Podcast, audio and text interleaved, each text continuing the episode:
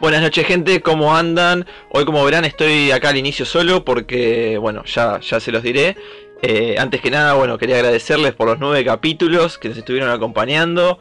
Espectacular, muchas gracias. Eh, hoy, como bueno, ya se habrán dado cuenta, Javi no está del lado de entrevistado, de entrevistador, perdón, está del lado de entrevistado. Así que solicitamos ayuda a mi profesor, Pablo Gianazzo. Ya se está riendo. Hola. ¿Cómo andan? Bien. La peor introducción. La peor introducción que hice en mi vida, voy a admitirlo. Bien.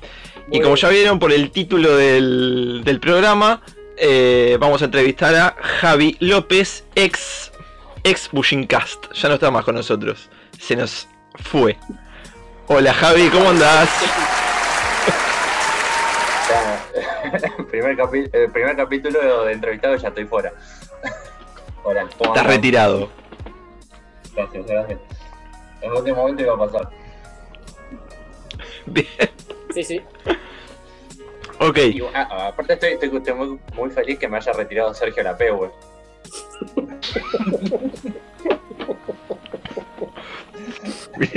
me hiciste cumplir todo, Javi.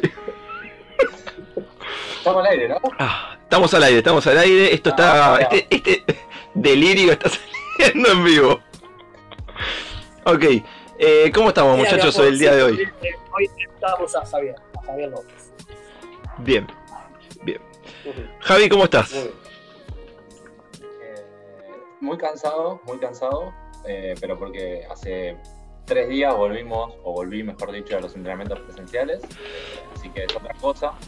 Eh, más que nada eh, estar en contacto, ¿no? Eh, por más que no haya contacto por poco un cuerpo, pero sí estar en un contacto en ese, digamos, my eye, digamos, en las intenciones de la técnica, así que, no sé, a mí me, me, consumió mucho. De hecho, bueno, hoy con Santi tuvimos una pre-entrevista con, con, un futuro invitado y, se me notaba mucho lo cansado, así que ya pido perdón. pero bueno, nada, ya ahora contento divertido eh, de, esto, ¿no? De no sé por qué me pusieron a mí en este lugar, pero bueno, divertido.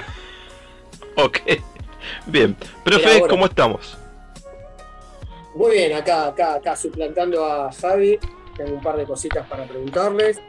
Y también quería decir que acá tengo mi propio staff de gente que tiene preguntas para él, aparte. Ah, ok, hay preguntas secretas, preguntas de las que no sabíamos nada. ok, me gusta, me gusta. Bien. Primero que nada, Javi, ¿cómo se siente estar del otro lado de la mesa? Ser un invitado, no parte del staff. Muy incómodo. no, mentira, no, se siente perfecto. Se siente perfecto. Es raro igual, ¿eh? es raro porque tengo como ganas de ponerme a hablar y decir, bueno, y ahora hagamos esto y yo preguntarme, pero bueno te, querés, te querés autopreguntar, lo sé. Podría ser como Diego Maradona, ¿no? En la noche del 10. Respete, respeten a los difuntos, por favor. No, no, con mucho respeto. Ok, arrancando un poco con la entrevista. Primera pregunta obligada, Javi. ¿Cómo llevaste estos meses de cuarentena, con el COVID, con el entrenamiento online? ¿Te copaste a videoclases? ¿Cómo, cómo lo llevaste? Eh, bien, eh, creo que al principio, como todos, eh, complicado, complicado por un montón de cuestiones, más que nada por las cuestiones personales, laborales, por decirlo de algún modo. por ese lado fue muy complicado, sobre todo los primeros meses. Yo decidí no dar clases online con infantiles, por ejemplo, por una cuestión de que ellos iban a estar mucho tiempo frente a una pantalla, eh, por el colegio y demás actividades. Entonces, como que, por ejemplo, mandaba videos eh, semana a semana para que tuvieran algo para practicar eh, o, si necesitaran ver, este, pero no hacía Zooms, no, hacía, no hice Zooms. Pero bueno, también en un momento cuando costaba esa respuesta, por parte, por parte del grupo de los infantiles, no por los chicos seguramente, sino por, bueno, por ahí por los padres, por porque tienen un millón y medio de cuestiones que atender antes que estar pasando un video de WhatsApp. Entonces, por ese lado también, hasta cierto punto dejé también de mandar esos videos. Entonces, nada, eh, también es complicado, también es complicado, pero bueno, entender también los momentos y el grupo que estaba dando.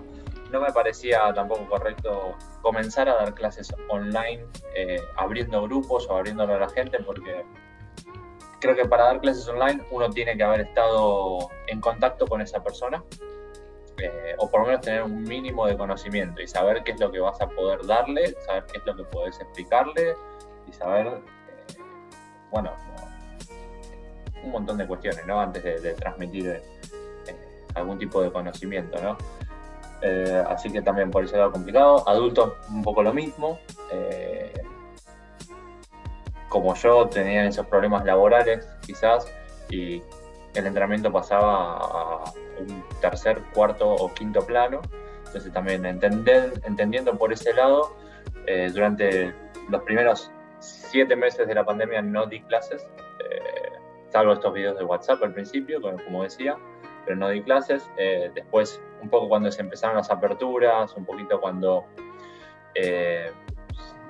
ya había como algún tipo de pedido de los chicos, ahí sí empecé eh, con algunas clases online los sábados a la mañana, pero bueno, ya como que yo llegué tarde a ese momento. Hmm. Entonces fueron poquitas las clases y si bien se sumaron gente de mi dojo, eh, también se sumaron gente del dojo Nico, o sea, mis compañeros y compañeras de dojo, lo cual estuvo muy bueno, y compañeros de, otros dojos también, como el de Santi. Y nada, estuvo, estuvo lindo para repasar un poco las bases, estuvo lindo para tener la experiencia de las clases online.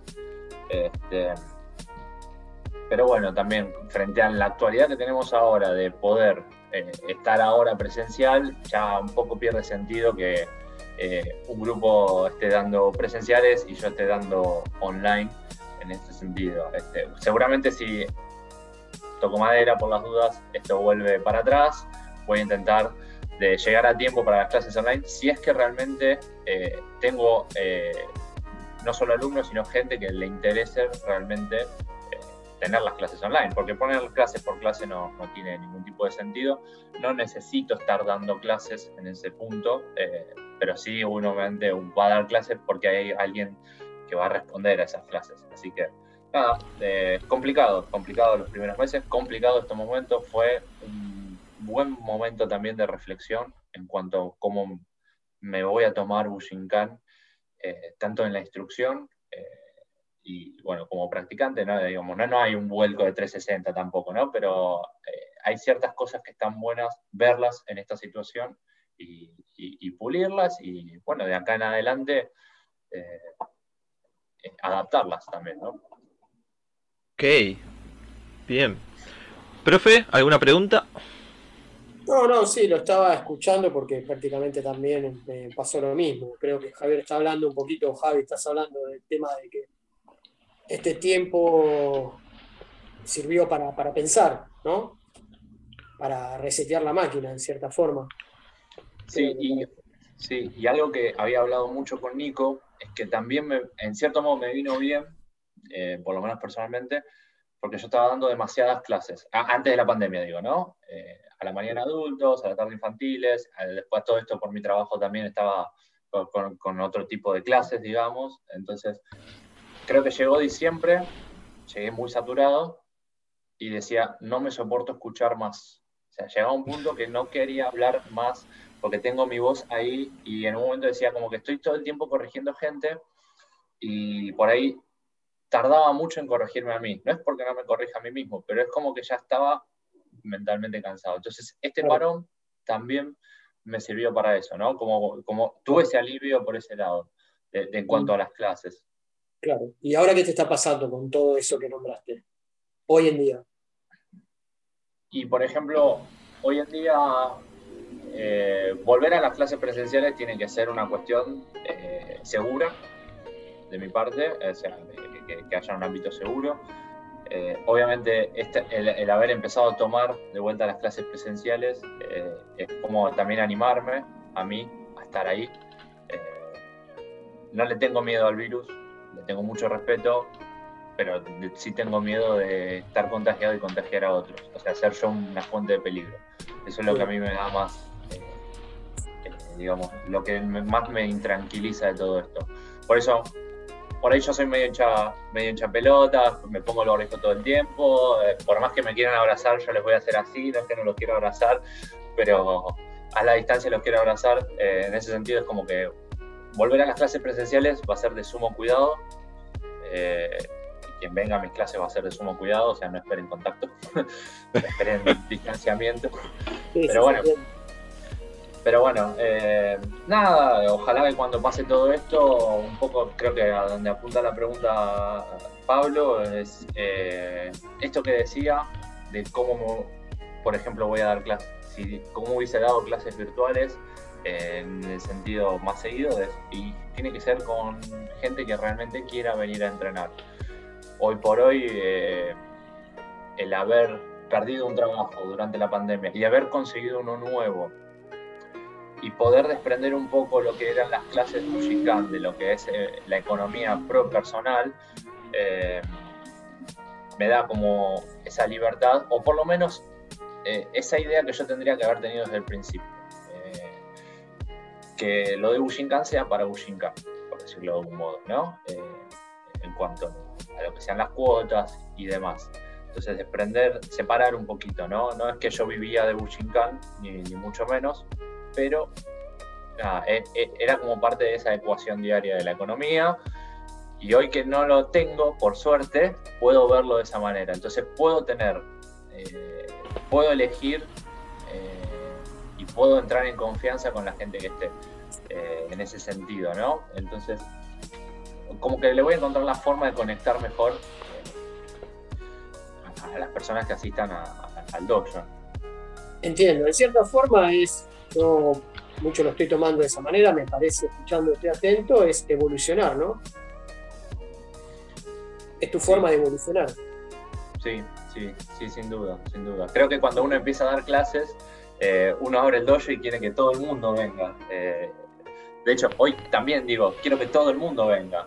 Eh, pero primero tengo que conocer a esas personas que vienen. Y antes, quizás, es decir, uy, bueno, porque estoy manteniendo el dojo, estoy manteniendo el alquiler, mejor le voy a tratar de buscar la vuelta y no de ser tan severo cuando tendría que haber sido severo. Y por ahí al revés, haber sido muy severo cuando tenía que haber sido muy flexible. Entonces, siempre como que estar dando pasos así de cuidado cuando en realidad tendría que haber dicho lo que realmente pensaba en ese momento o sentía en ese momento eh, eh, en pos de no estar yo, ¿no? De yo estar cuestionándome para que no perder gente en realidad. Que al fin y al cabo también con el tiempo me di cuenta que el dojo es un flujo constante de gente, van y vienen, eh, van y vienen. Y los que se quedan son porque lo sienten o porque logramos conectar en cierto modo.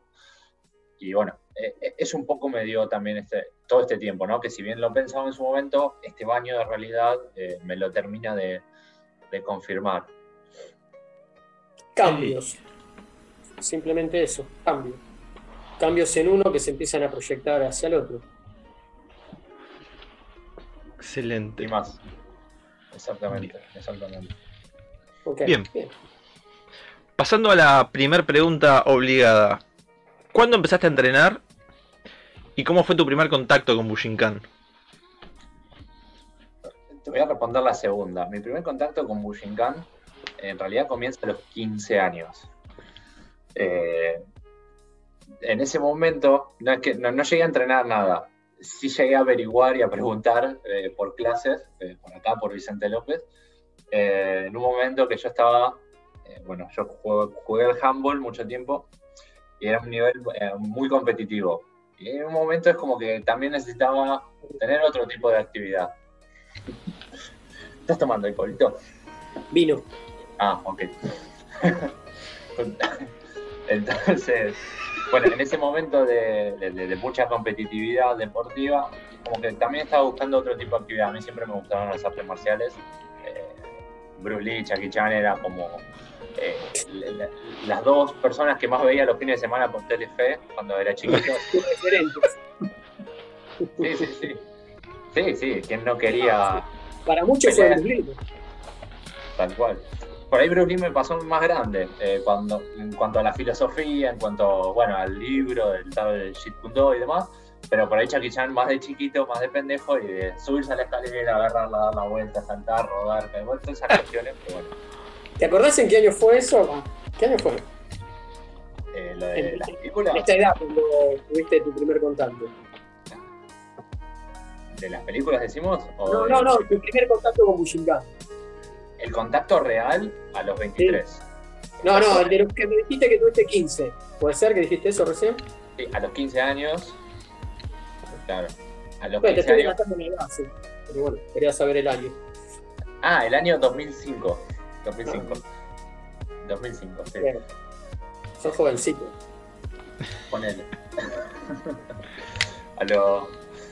eh, Bueno, eh, averigüé, llamé, qué sé yo, y me empecé a marear solo con un montón de cuestiones y cosas en japonés como la member y demás. eh, y dije, uy, bueno, eh, me, me- me- me hice una laguna solo y dije, no, mejor, bueno, voy a ver, qué sé yo, y, y no empecé. Eh, pero sí, eh, al haber averiguado, uno pone en Google y te aparece Bushinkan, Hatsumi, Ninjutsu, y ya veía, o sea, no, no identificaba quién, es- quién era quién, pero veía algunas cositas, sobre todo, bueno, el símbolo del Bushin y demás. De hecho, creo que lo llegué a, a- a bajar la imagen y a ponérmela en el Messenger, me acuerdo, alguna que otra vez. ¿Y qué pasó en ese tiempo desde los 15 hasta los 23, dijiste? Hasta los 23. eh, ¿Qué pasó en ese lapso que no, que no animaste, que no, no te acercaste, porque sabías que estaba? eh, había un debate personal de, bueno, eh, lo que nos pasa a todos, de lo que va a ser eh, la vida futura, ¿no? De adulto, ¿no? A los 15 uno va viendo qué vas a estudiar, a qué te vas a Ah, dedicar.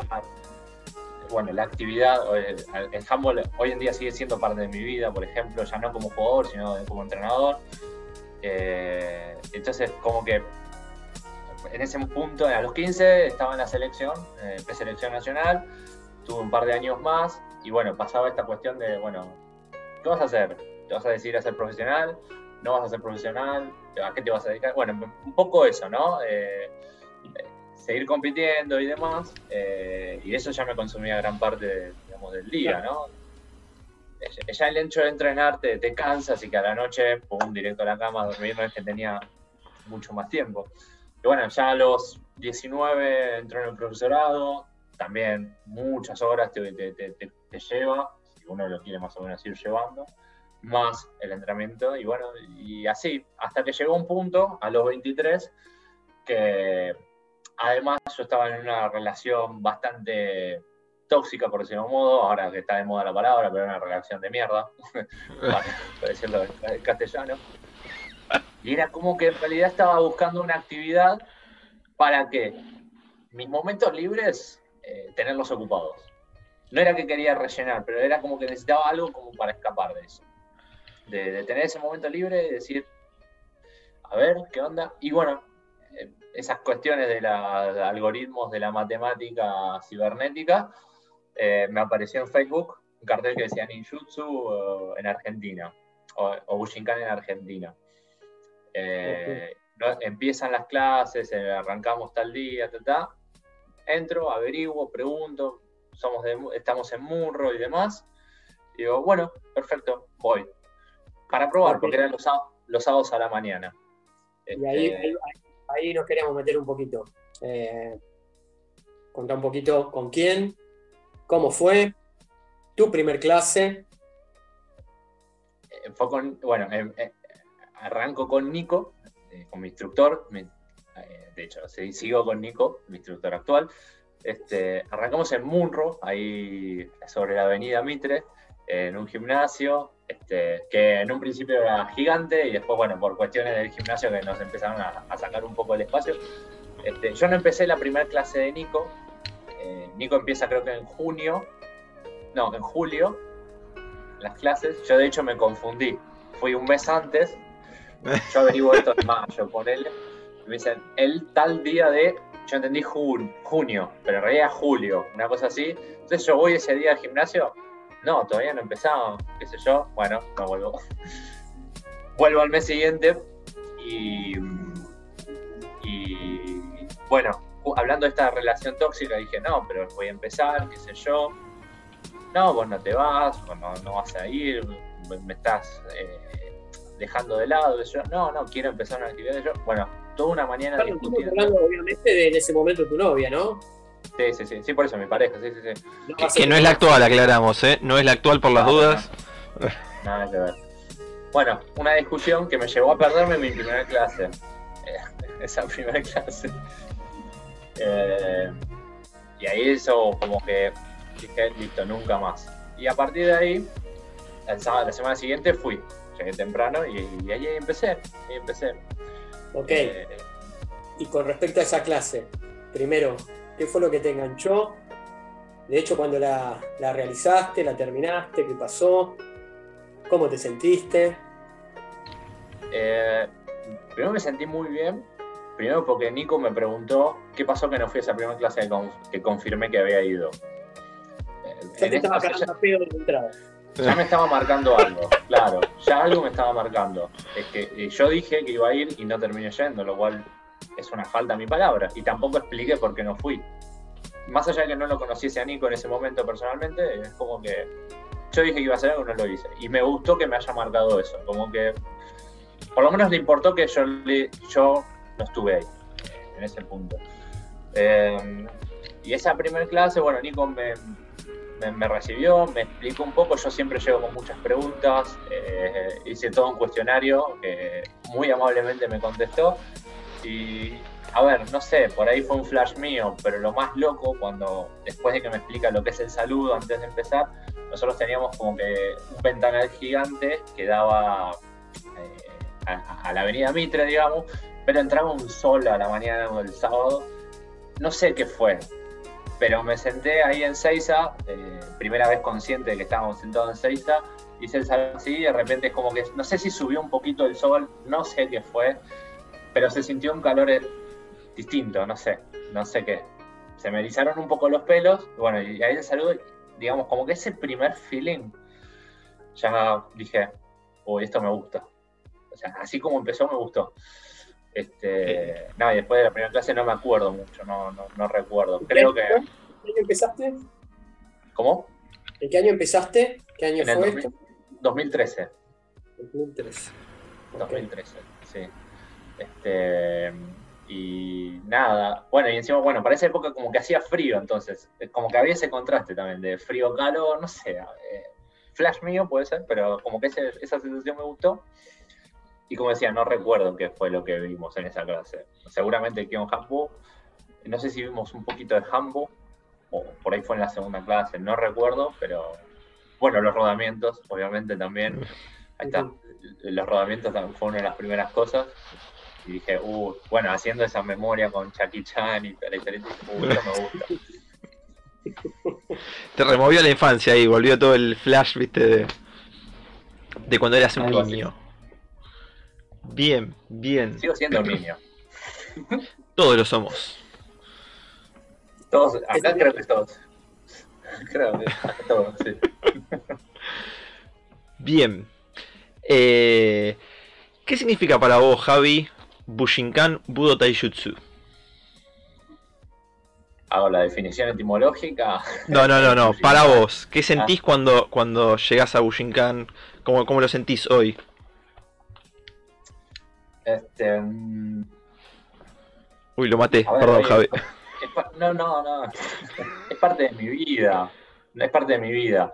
No sé cómo definirlo en una sola palabra en realidad, este, pero es como parte de mi vida. Hoy es, es algo que elegí, eh, o es algo también que, sí, que, me, que elegí que me eligió. De algún modo llegó. No llegó por ahí a los 15, llegó a los 23.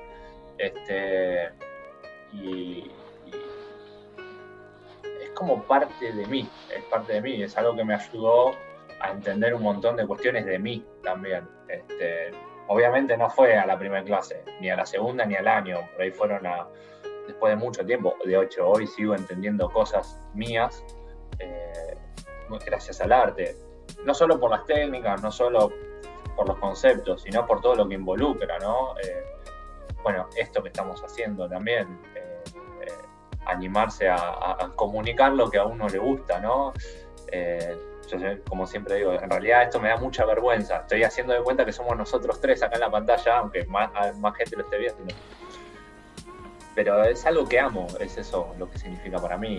Eh, y otra cosa que creo que lo dije en su momento, para mí amar o el amor no es eh, un sentimiento, no es algo que se siente, que se siente, en realidad se siente, pero no es solamente un sentimiento, es algo que uno hace, es una acción el amor. Eh, como digo, es algo que elegí hacer y es algo que se me permitió hacer también. es eso, es, es algo que amo. Ok. una quería hacer una pregunta con respecto a, siempre veo que hay un antes y un después con todo Budoka cuando comienza a entrenar, y de hecho sé que lo sos, eh, el tema de la instrucción. Cuando, ¿Cómo decidiste, por qué decidiste ser instructor? Eh, si hay un antes y un después con respecto a, ser alumno, más allá de que siempre uno es alumno, eh, ¿cómo te cayó la instrucción a vos, ser instructor de, de Bushinkan? ¿Y cuándo pasó? No recuerdo bien el momento exacto. Sí, quizás hubo una facilidad en el cual eh, haber estudiado una carrera docente como profesor de educación física da una facilidad. Sé que también en su momento, eh, por ejemplo, tras un par de años, en los primeros dos años, eh, había como un acercamiento de la gente nueva, digamos, del dojo, y por ahí me preguntaba algo. O mismo, no sé, yo me ofrecía con el permiso de Nico de, había un examen, bueno, eh, ayudémoslos, eh, los puedo ayudar, agarremos un horario, yo, Nico sin problema me dijo que sí. por ahí un poco por eso. No sé si era que lo quería descubrir también, a ver cómo me sentía. pero más que nada también es porque como siempre digo, cuando uno enseña, aprende dos veces. Entonces, el hecho de exigirme a enseñar me, enseña, me exigía a, aprender más todavía, o aprender mejor incluso. Eh, además de que yo soy una persona demasiado obsesiva con las cosas que hago, y me gusta saber todo y profundizarlo, eh, un poco viene por ese lado el, hecho de que me, me, gustaba la idea de ser instructor, no por el hecho de ser instructor en sí mismo, eh, sino por, por, lo que representa, ¿no? De esto, sobre todo, de cómo, cómo seguís compartiendo, cómo seguís profundizando con el arte, con, o sea, desde la, posición de uno. después... Ah, no, perdón, perdón, sí, sí, perdón. Ah, no, y después, bueno, eh, un poco, no sé si era medio en chiste, medio en broma, pero por el hecho de, la carrera decía, eh, se me decía que, bueno, nadie de infantiles, yo escuchaba mucho tus historias, Pablo, de, acerca de los infantiles, y es como que yo pensaba, bueno, se puede dar por ahí también. No sé si en ese momento había muchas clases de infantiles, tampoco creo que hoy hay muchas más, por suerte. Mm. Entonces, por suerte, hoy creo que hay muchas más, lo cual está bueno. Y es como también una forma de decir, bueno, ¿qué puedo aportarle yo a Bushinkan? ¿Cómo puedo hacer que crezca? Y por ahí eh, con infantiles estaría bueno, eh, ya que no había tantos, tantos grupos en ese momento, por lo menos en la zona norte que yo conozca, perdón si, si había más y, no lo sabía. Este, un poco por eso, y bueno, eh, es como que se iban sugiriendo, ¿no? Nico, bueno, a ver si en algún momento te interesaría. Y bueno, empecé dando clases en infantiles. Creo que esto fue en el año 2015. 2015. Te quería, cuando casi más te interrumpo hace unos segundos atrás, te quería hacer una pregunta sobre esta pregunta. ¿Vos recomendás a, a un practicante de, de nuestro budo, de Bushinkan, que tiene que pasar por la etapa de instructor? ¿Hay un cambio? Recién hablaste, escuché que dijiste qué puedo aportar, en qué puedo ayudar y, también obviamente en tu crecimiento. ¿Vos recomendás que pasen por esa etapa? Obviamente al que le interesa, ¿no? ¿Hay un cambio? ¿Ves un cambio? Sí, sí, eh, hay un cambio entre no haber sido y, serlo o haber sido. Sí, hay un cambio, no, no es lo mismo. Eh, ¿Sabes más o menos te a cuál es ese cambio? En este caso estoy hablando de vos. Mm, yo creo que esto, de, profundizar en lo que conoces, en lo que te enseñaron en su momento, eh, ese es el principal cambio. O sea, lo que si bien cualquiera puede dar clases de cualquier cosa, de hecho hoy en día está demostrado que cualquiera puede dar clases, eh, para bien o para mal, eh, no es lo mismo cuando te parás ahí enfrente y tenés que explicar una moto y eh, por más que ya te lo hayan explicado 25.000 veces, por ahí que ya lo hayan todos recontra mega visto, es un momento distinto cuando vos tenés que ejecutar y explicar lo que estás haciendo. Y después creo que la parte más importante, además de mostrarlo, es eh, tratar de justamente conectar con la persona que lo va a ejecutar a raíz de lo que vos dijiste. es como que hay una responsabilidad grande ahí. Eh, por lo menos en mi caso, yo lo siento así. Eh, yo explico algo, yo lo muestro, a mí me sale y yo veo que a los demás no les sale, entonces algo no expliqué bien o por lo menos eh, algo me falta explicar o llegar a esa persona en ese punto. No digo que todos van a hacerlo bien o, lo, mismo que yo lo esté haciendo bien, sino que digo, ¿cómo vas a hacer para, por ejemplo, explicarle a un cinturón blanco, cómo vas a hacer un cinturón verde, cómo vas a explicarle a alguien que lleva 10 años eh, entrenando y demás? Es como que hay, tantos niveles de profundidad en, cosas del Quijón, digamos, para empezar que, es una responsabilidad. Y una vez que la tuviste esa responsabilidad, ya no es lo mismo, ya no empezás a mirar eh, de la misma manera a los que están dando clases. Hay como un respeto más grande por el trabajo que influye. Eh, y obviamente ni hablar de cuando ya es eh, habitual, ¿no? Que dar clases tantos días a la semana, la planificación que lleva, el, el, digamos, el armado del grupo, no sé, ni hablar de hablar, hacer un seminario es tanto el trabajo que la gente, o mal dicho la gente, ¿no? Pero por ahí hay un común, un pensamiento del sentido común dice, bueno, da clase porque le sale o porque eh, es fácil. No, no es fácil. No es fácil, por lo menos como uno se lo quiera tomar eh, a, eso. el compromiso. exacto. El compromiso que uno se pone. Exacto. Eh, y sí, y sí recomiendo que en algún momento, no sé si tomen la decisión de ser instructores o instructoras eh, y abrirse el dojo y demás, obviamente siempre con el permiso de su instructor o su instructora, pero sí que, sí que pasen por ese momento, o no le escapen a los momentos que eh, el instructor le dice, vení, explica tal cosa, no le escapen, no le escapen porque es un momento también de autoevaluación, importantísimo. Bien, y ese momento cuando te acercaste a Nico, estamos hablando de Nicolás Bárcena, ¿no? Cuando dijimos el apellido, Em, fuiste vos, se lo pediste, te lo ofreció, te dijiste no, en este momento no, después más adelante, que pasa mucho eso también. Uno no se siente preparado. Eh, ¿Cómo, cómo fue? Honestamente no recuerdo. yo, creo que, que, hay que preguntarle a él. No, yo creo que como decía, fue como algo que se fue dando con el tiempo. Eh, entre, por ejemplo, entre chistes y bueno, vos podés dar clases infantiles, qué sé yo, eh, sí, puedo dar, no sé, estaría bueno, eh, como que eran sugerencias que iban llegando de un lado y del otro, hasta que en un momento dije, che, tengo este tiempo, este Nico, puedo preguntar, no sé si realmente fue así, pero bueno, quiero imaginar que sí. Eh, y aparte había, bueno, toda una cuestión también que en ese momento yo era Q, entonces el permiso, creo que la responsabilidad era aún mayor todavía. Eh, así que nada, un poco fue, fue, creo que fue así de esa manera, ¿no? De, entre sugerencias de, tiempo a lo largo de, no sé si fue seis meses o un año, más o menos, y hasta que en un momento dije, miércoles y viernes a tal hora podría dar. Más, además, a todo esto también, eh, cabe mencionar que se nos daba la oportunidad de tener el dojo propio, entre comillas, ahí en, en, Maipú, ¿no? Eh, no sé si hubiese sido lo mismo empezar en un gimnasio, como se suele empezar, alquilando y demás, sino que se nos daba esta oportunidad de, tener, no, no, netamente nuestro, pero sí de, gente conocida que, sea, que abra un local y lo dedique a artes marciales. De hecho, bueno, eh, estuvimos laburando ahí mucho, sacando escombros, sacando basura, remodelando, pintando, no sé durante cuánto tiempo, si fueron dos o tres meses, eh, con Pablo y bueno, con los chicos también.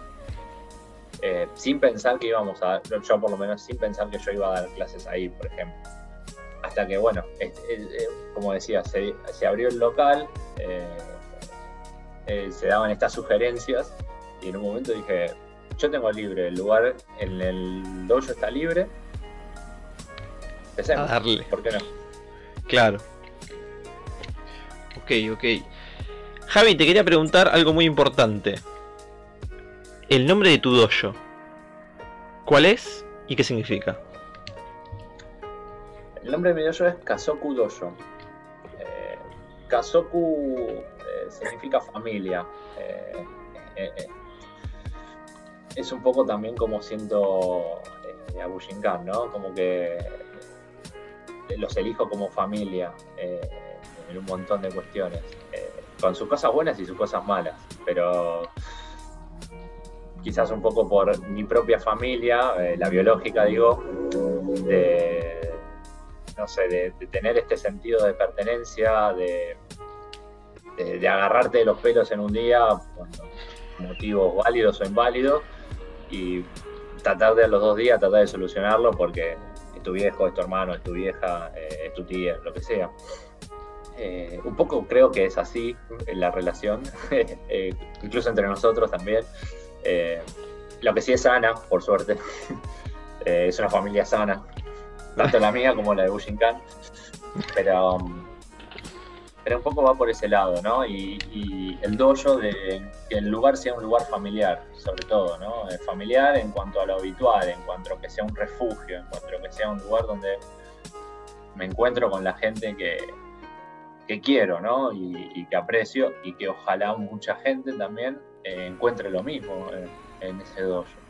un poco por ese lado va eh, el hecho de Kazoku. Ok, ok. No, profe, por favor, ¿eh? Ya, profe. estamos ahí, ¿viste? Eh, sí. Porque, eh, y también te quería Santi, eh, Santi, perdón. Estamos entrevistando a Javier. Eh, empezaste con infantiles, ¿no? Así es. Seguí, eh, pasaste al tema adultos después. Eh, la diferencia, ¿no? La edad ya lo sabemos, pero ¿Te sirve? Porque digo porque me pasó también, empecé igual que vos, con infantiles y después con adultos. Em, ¿Te prepara ser instructor de chicos hacia lo que después es el camino hacia los adultos? Eh, sí y no. Sí y no. Eh, creo que es más difícil darle a infantiles que a adultos. Eh, creo que es mucho más difícil porque los infantiles no mienten, si se aburren, se aburren, si la pasan bien, la pasan bien, eh, ninguno te va, te, va, te va a estar quedando bien, sino que van a ser completamente honestos. Ahí es más difícil, digamos, cuando tenés la honestidad eh, cruda, ¿no? Eh, en ese sentido creo que es más difícil. Y obviamente, ¿no? Si vos explicás o mostrás algo y no lo entienden, es porque realmente no lo entienden. Y vas a tener que encontrar el recurso que sea necesario para, para que lo entiendan, digamos, o por lo menos para que empiecen a, hacerlo, ¿no?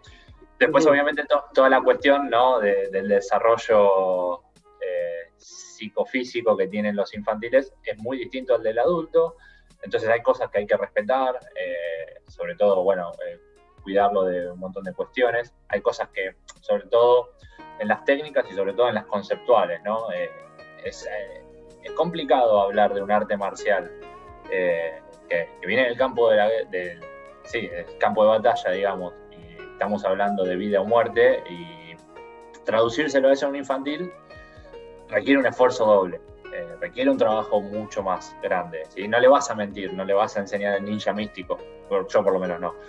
Eh, pero sí vas a darle ese sentido de defensa, ¿no? Y de cómo lo encausan, cómo lo van encauzando a eso, ¿no? hacia la defensa personal, hacia la autoprotección eh, cuidándolos también, eh, obviamente, estos temas, ¿no? Que si para un adulto es complejo hablar de la vida y de la muerte, más sobre todo llevárselo a un chico, ¿no? Y, ellos van a absorber lo que vos digas.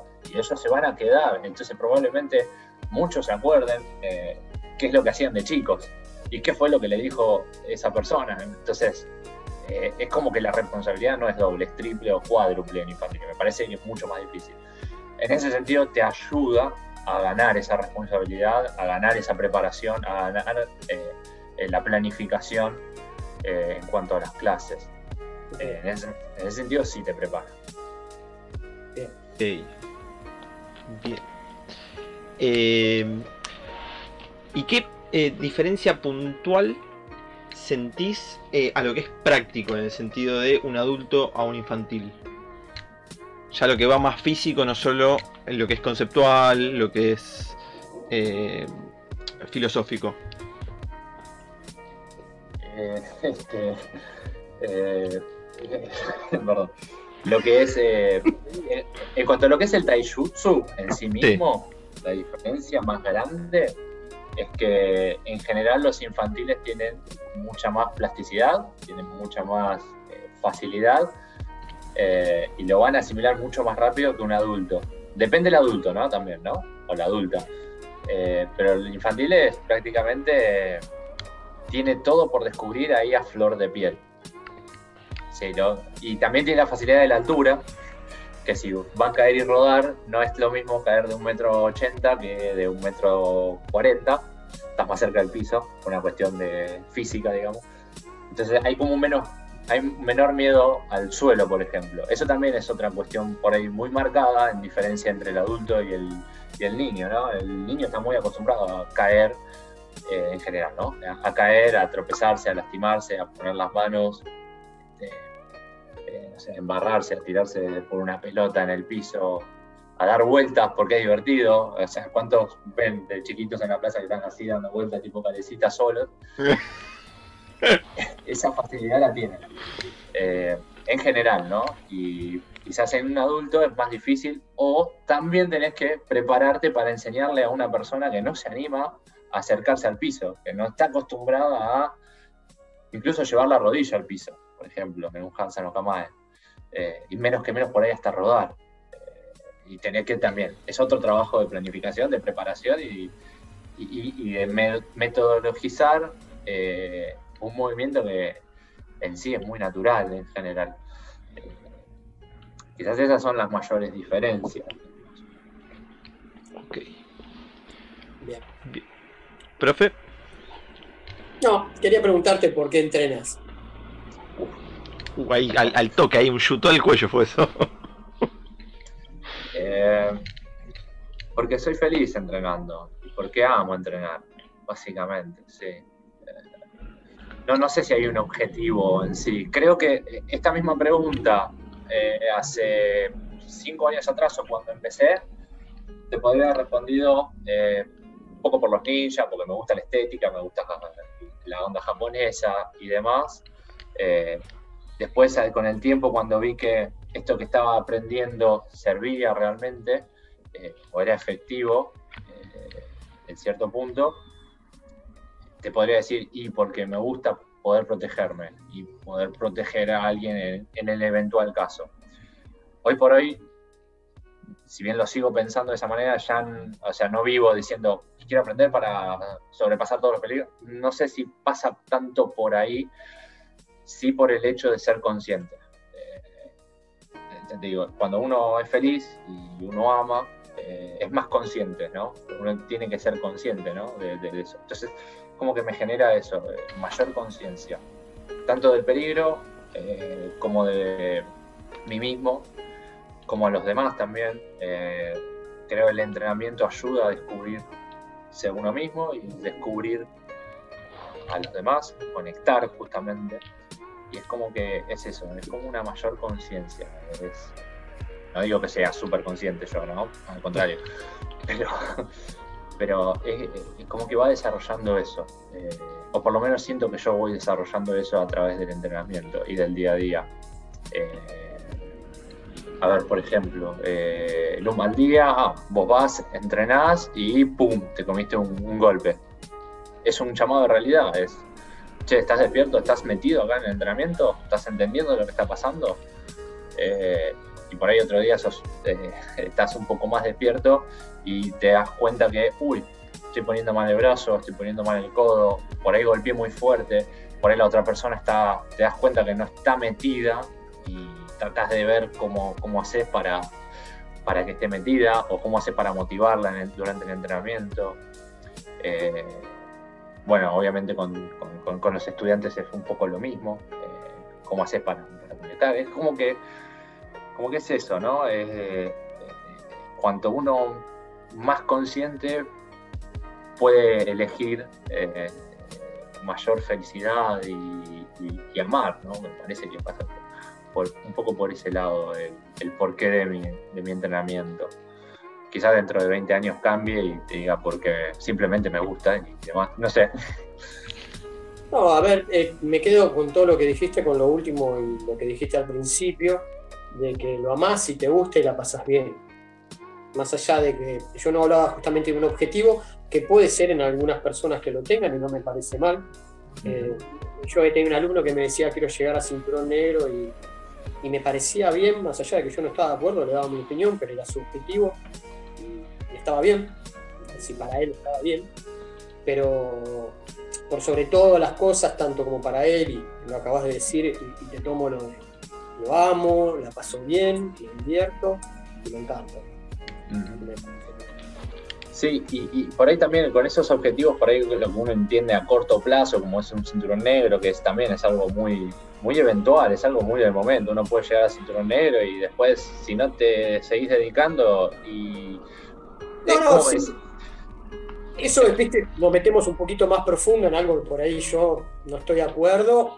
No mm. respeto, obviamente, pero sí, sí, sí. si nos metemos a indagar eso, podemos hablar, creo que un muy buen tiempo bueno, nada, perdón que te interrumpí, pero. No, no, no, al contrario. Este, no, lo que pensaba un poco es, por lo menos uno ayudó en ese sentido a, que llegue a ese objetivo esa persona y por ahí uno cumplió esa misión también, ¿no? Decir, bueno, vos querés cinturón negro, eventualmente vas a llegar o se lo das antes y muchas gracias. Este, y por ahí esa persona ya es feliz con eso y es hasta donde quiso dedicarse y está bien, y, está bien también, ¿no? Eh, uno tiene que ayudar a los otros a ser feliz. Ojalá, eh, eh, a ver, eh, uno trata de compartirlo y que lo entiendan como lo entendemos nosotros, ¿no? Y que sea lo, más extensivo en el tiempo posible, ¿no? pero bueno, eso también es, parte también de la instrucción que me he dado cuenta, ¿no? por ahí a veces uno tiene que ayudar a un objetivo a corto plazo y que no todos van a ser como uno. Y qué bueno que uno, que no todos van a ser como uno cada uno lo siente como lo siente y uno no puede imponerse en ese sentimiento. Exactamente, exactamente. Y bueno, eh, quizás, ah, no sé si era una de las preguntas también, pero otra de las cosas que me enseñó es eso, ¿no? Como a no forzar, no forzar la técnica desde entrada, es una de las cosas que me, sigo, me sigo eh, marcando y me siguen marcando, no forzar algo que no va. Eh, bueno, hablando de la relación tóxica, yo estaba forzando algo que no iba y estaba buscándolo de la forma incorrecta, digamos, eh, el motivo correcto, que era dejar de forzar algo que, no iba, ¿no? Eso también es eh, lo que sería el lagar, el fluir, el continuar, ¿no? Las cosas se ven como se tengan que dar. Naturalmente. Bien. Bien, vamos a ir a una pequeña pausa, ya regresamos. Bien, en dos minutitos. Volvimos, gente. Bien. Profe, tenía una pregunta por ahí para hacer. Sí, llegué justo del baño y quería preguntarle a Javier si en algún momento tuvo un altibajo en todos sus años de entrenamiento. Eh, uf, sí, eh, sí, altibajo sí. Eh, creo que es lo más normal y lo más sano del mundo. No sé, nunca tuve un altibajo como para decir, no sé si seguir, nunca me pasó ese nivel de bajez, digamos, de, tocar ese tipo de fondo, digamos.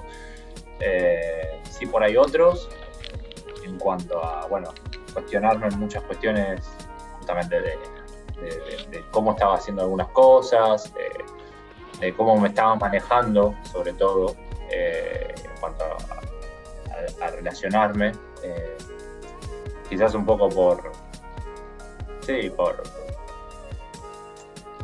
no sé cómo explicarlo, pero bueno, complicaciones, digamos, como... Ah, sí, sí, sí.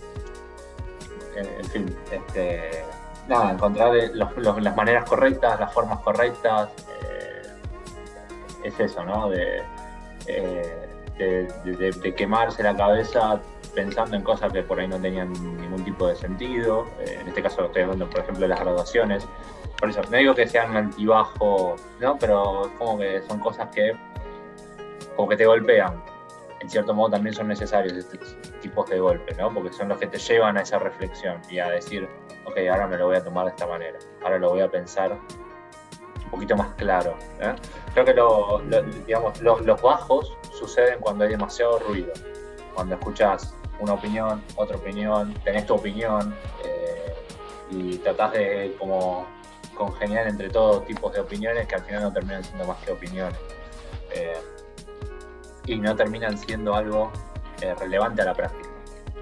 Bien, ¿y cómo te llevas con eso hoy en día? Hoy mejor, mejor, lo puedo llevar mejor en ese sentido. Este, tema opiniones sobre todo. hoy, por ejemplo, una forma o, la forma, mejor dicho, que yo tomo para, para relacionarme es esto que digo del nivel de confianza eh, y conexión que tienen cada uno con cada persona. Voy a poner un ejemplo X, ¿no? Pero yo me llevo bien con A y B se lleva mal con A. Yo me puedo llevar bien con B y bien con A. Es un problema entre ellos dos, por ejemplo. Y yo no tengo por qué intermediar en ese problema. O, a lo mejor puedo llegar a ofrecer mi punto de vista para colaborar en que ellos se lleven bien, pero si entre ellos no se quieren llevar bien, o entre ellas no se quieren llevar bien, yo no tengo nada que ver. Yo me voy a seguir llevando bien con los dos, por ejemplo. Eh, es un problema de... Exacto. Exacto. Bueno, yo antes me metía en ese ruido, por ejemplo, y trataba de interferir y no, eh, terminaba arruinando, eh, haciendo más ruido todavía. Así aumentaba ese teléfono descompuesto. Sí. Y, bueno, ahí entendí eh, un poco que como uno se lleve con cada uno, no necesariamente es como se llevan todos con todos, ¿no? Y eso ya, ya, es un alivio muy, muy grande. también me ayuda a ver quién realmente se lleva bien con cada quien. Y estoy hablando, por ejemplo, de cuando se dice, ¿no? cuando se hablan de grandes maestros, te das cuenta o, lo, o, algo se puede percibir de quiénes tienen más afinidad real y quiénes dicen que tienen afinidades, ¿sí? Entonces es como que uno va, obviamente sin emitir una opinión pública en ese sentido, pero uno va haciendo su propia dilucidación entre lo que es verdad y lo que es eh, falso. Y eso también está bueno, ¿no? Eh, hacer tu propia interpretación de, lo que uno cree que es correcto y lo que es verdadero. A partir de ahí, eh, uno lo tiene que ir, eh, eh, Ir comprobando, ¿no? Día a día, ¿no? Que sea así, porque no voy a decir, ah, pienso que esto es verdad y listo, te quedas con eso y puede ser que te estés autoengañando también. así que, eso, por ese lado estoy mucho, mucho mejor, muy, muy tranquilo, muy, muy tranquilo. Y repito, es como también me lo voy a tomar, eh, por ejemplo, con estudiantes o futuros estudiantes. Eh, nada, que sea esto, conexión real, eh, confianza sobre todo. Si no confío en alguien y probablemente no, no, no, no fuerce esa confianza, mejor dicho, en ese punto. Y después otros altibajos eh, normales, eh, por ahí alguna lesión, algún golpe, decir, uy, tengo que estudiar y no puedo ir a un campamento. Este, quizás un, un bajo fue eh, reciente el tema COVID, el tema entrenamiento, y bueno, reinterpretarme, repensarme un montón de cuestiones. Y otro altibajo personal es, bueno, el hacer todo lo posible para en un futuro viajar a Japón, ¿no? Eh, es como algo como que digo, tengo que hacerlo, tengo que hacerlo, tengo que hacer. Es una motivación y a la vez decir, todavía no lo hice. Un poco, un poco es eso. Recomendadísimo. O sea, ni, lo tengo que decir. Tenés que O sea, lo tenés que pasar, obviamente. Bien, eh, Nico Bárcena. Instructor, el que me abrió la puerta a Bushinkan, el que hace todo lo posible eh, y, lo correcto eh, en cuanto a mi instrucción, que yo no soy una persona fácil, eh, tengo que admitirlo. no es que sea un jodido tampoco, ¿no? Pero no soy fácil. más o menos. no, bueno. y también creo que un poco la cercanía en edad nos ayuda a, ir creciendo un poco juntos en esto, ¿no? Con, Nico. Eh,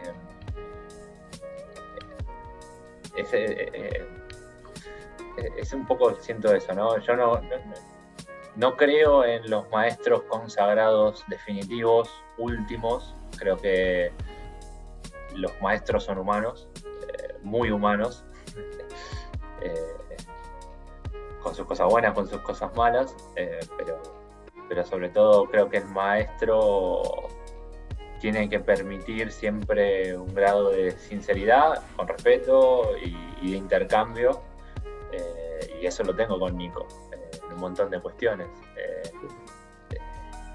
y que a mí me sirven para crecer, creo que por ahí a Nico también le sirven para crecer. Este, no, no es que me estoy igualando, para nada. Este, pero es como que hay algo que se va retroalimentando entre los dos. sí, es un va y viene. Eso estoy completamente de acuerdo. Mm. Sí, sí y, bueno, eso, eso es, lo, digamos, lo, quizás lo más fundamental para, personalmente para mí, ¿no? Eh, en cuanto a la práctica, en cuanto a Bushinkan. Este, y obviamente, bueno, toda la amistad que, por fuera, entre comillas, si se puede ir por fuera de Bushinkan, este, eh, que se creó.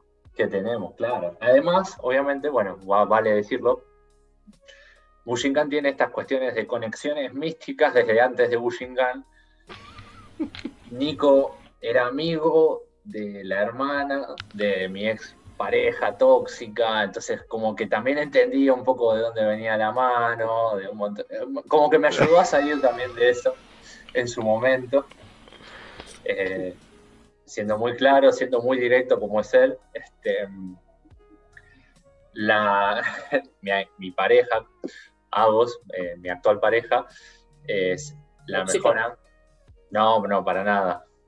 Para nada. Es más sería, es un bálsamo. No, no, es un bálsamo. No, no, para nada. Para nada. Hay una, hay una historia de, esa, de su apodo, pero lo vamos a dejar para otro momento. Creo que la tenemos que tener de invitada. Seguro. yo, te diría, ¿eh? Sí, que sabe más de Bushingan que muchos y muchas. Sí. Este, fue un palo para mí, ¿no, Javi? No, no, no, para, para quien le quepa el saco. No, mentira. Ah. Eh, no, hablando en serio, eh, bueno, Agos es eh, quien hizo, quien formó la pareja actual de Nico, Marilyn. Fue uno de los celestinos, junto con Pablo. este, y bueno, Pablo fue uno de los que más me ha, me ha, ayudado también en su momento cuando, cuando nos empezamos a acercar con, con ¿no? A pesar de todas las dificultades que hubo en un comienzo. Pero también, ¿no? Es como, está bueno también tener esas dificultades al principio, ¿no? Porque también te llevan a pensarte cuánto realmente querés esto. Cierto, todo se conecta, ¿no? Sí, entonces bueno, eh, es como que además de, de Bushinkan, del arte en sí, tenemos toda la parte social, digamos, o familiar justamente, eh, que, que, nos une, que estamos estamos conectados, ¿no? Muy Bien, Javi, en un momento mencionaste eh, las graduaciones y, los rangos. Eh, ¿Cuál es tu apreciación sobre las graduaciones? Eh, ¿Cómo lo sentís? Tanto las propias como las que entregas a tus alumnos. ¿Cómo lo sentís? En el 2 yo lo digo con otras palabras, acá lo voy a decir correctamente, eh, no me preocupa mucho. Eh, no me preocupa mucho eh, en el sentido de que la graduación termina no siendo importante, sino lo que vos hagas al respecto con la graduación o, mismo en el tatami. Y fuera también,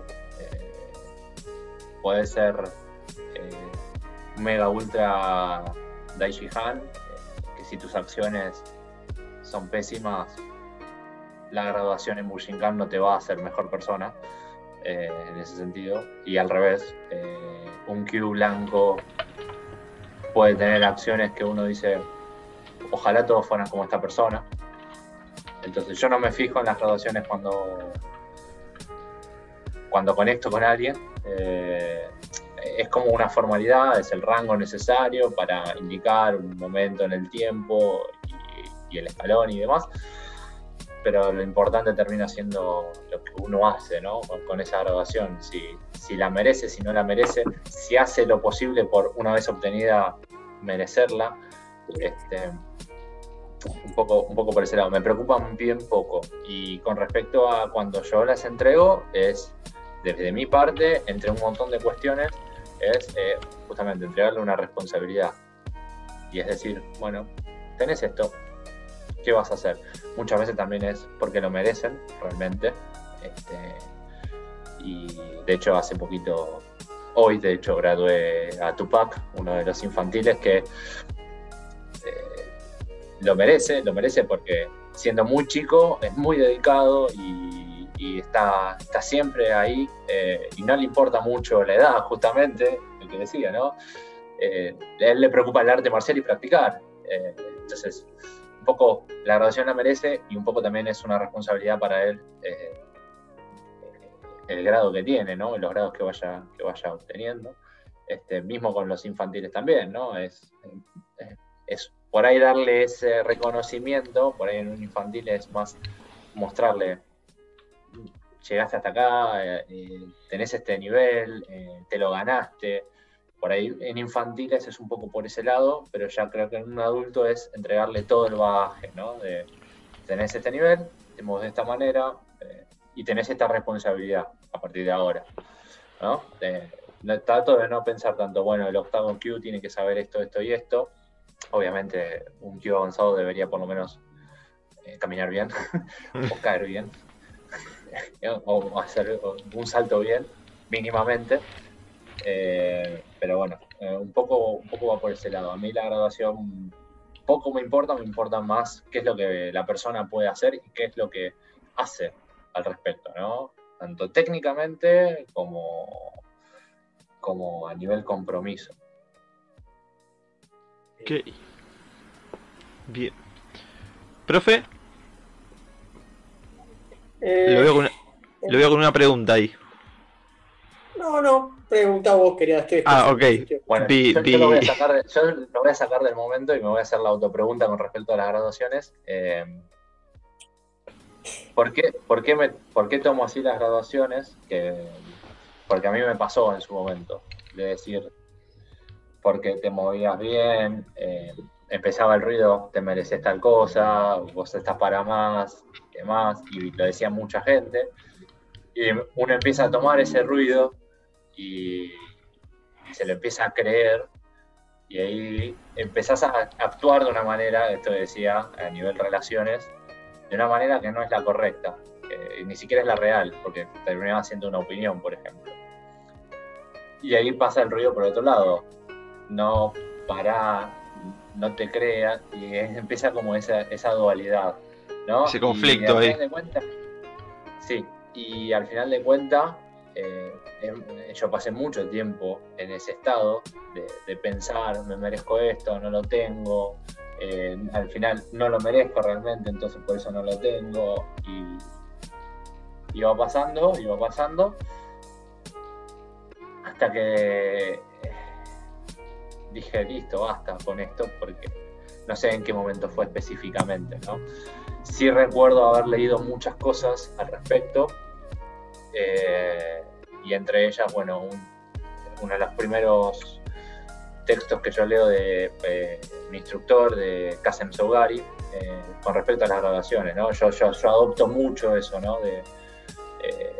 Que, lo manifiesta de hecho en palabras textuales. A mí no me importa la graduación, me importa lo que haces en el tatami y lo que puedes hacer. Y es como que eso para mí fue un, un chao ruido. Eh, es verdad, me estoy concentrando en cosas que no. en el ángel y en el demonio, y en realidad yo me tengo que concentrar en lo que voy a hacer yo al respecto. Eh, y por eso me tomo las graduaciones como me las tomo. Si alguien me da una graduación, tengo una responsabilidad. Eh, si es por una futura graduación y tendré que entrenar hasta que llegue en algún momento. Si es que llega, si no llega no me preocupa.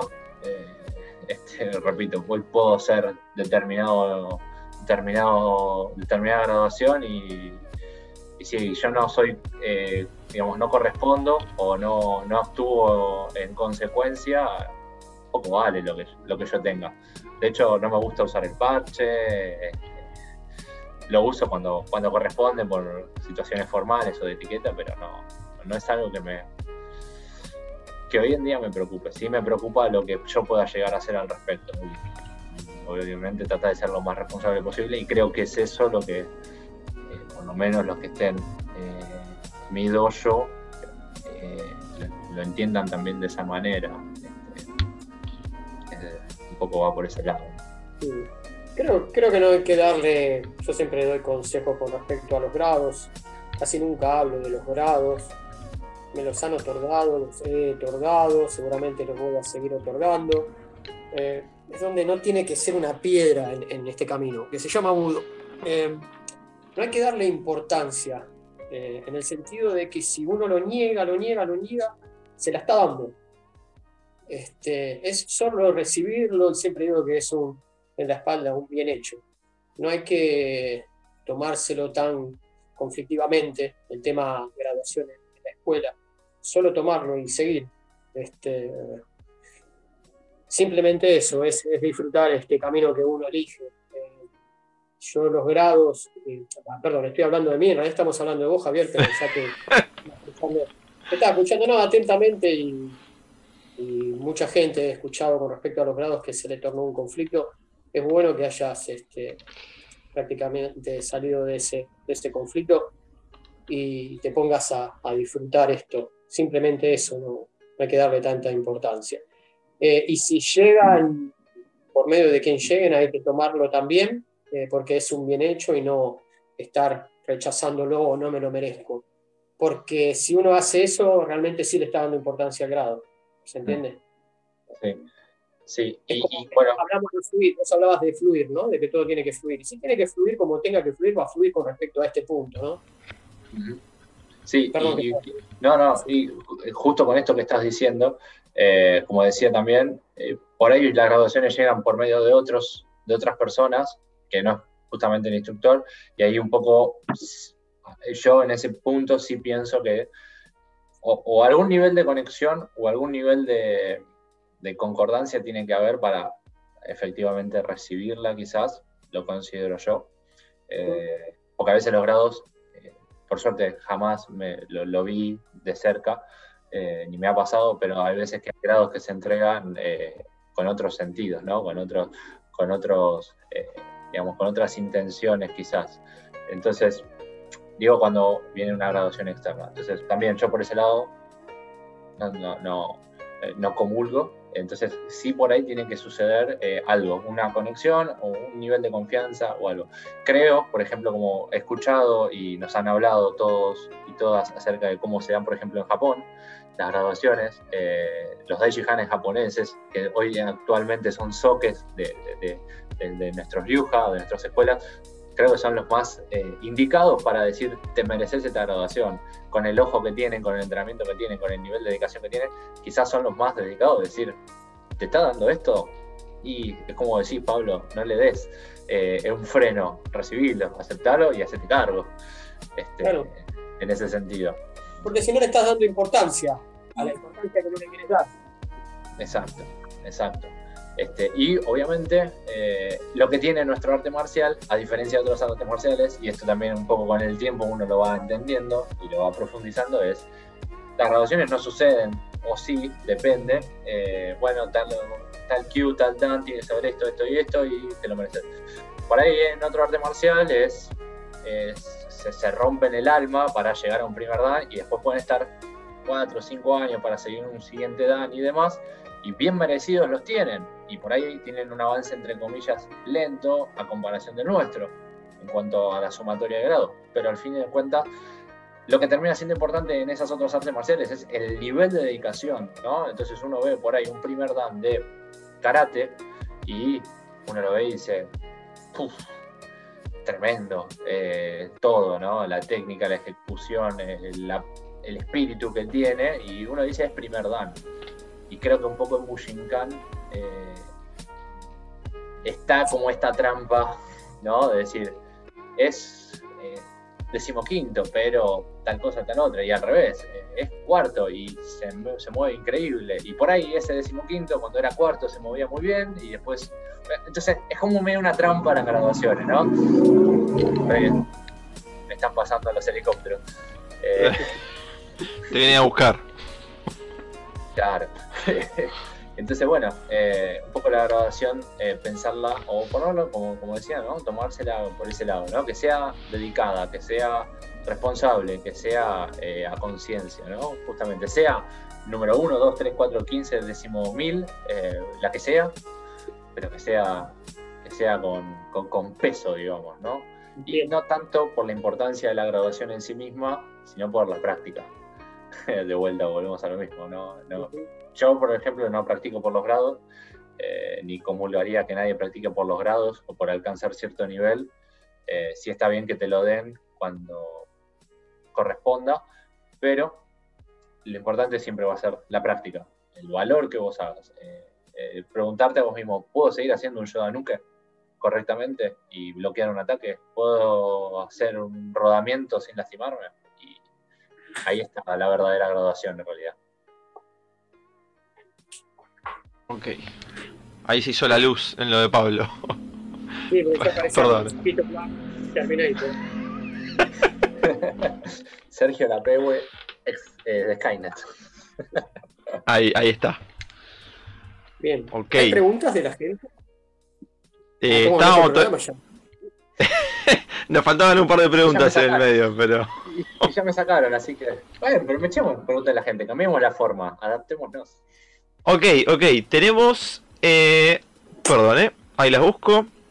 Tenemos una pregunta de Mati, tu alumno, Mati Miles.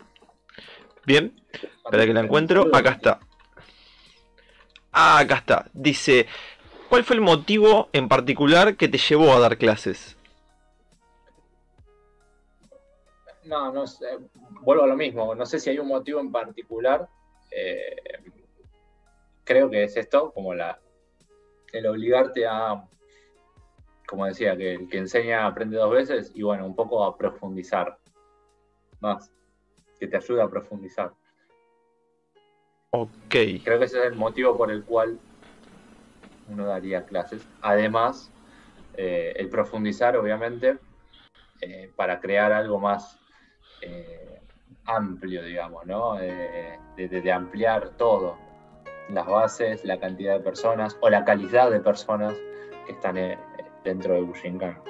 Eh, me parece que va un poco por, ese lado, ¿no?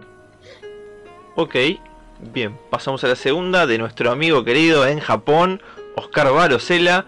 Primero que nada, te manda un abrazo muy fuerte. ¿Qué pensás que fue hasta ahora lo que más te dejó Bushinkan de aprendizaje? Uf, Durísimo, durísimo.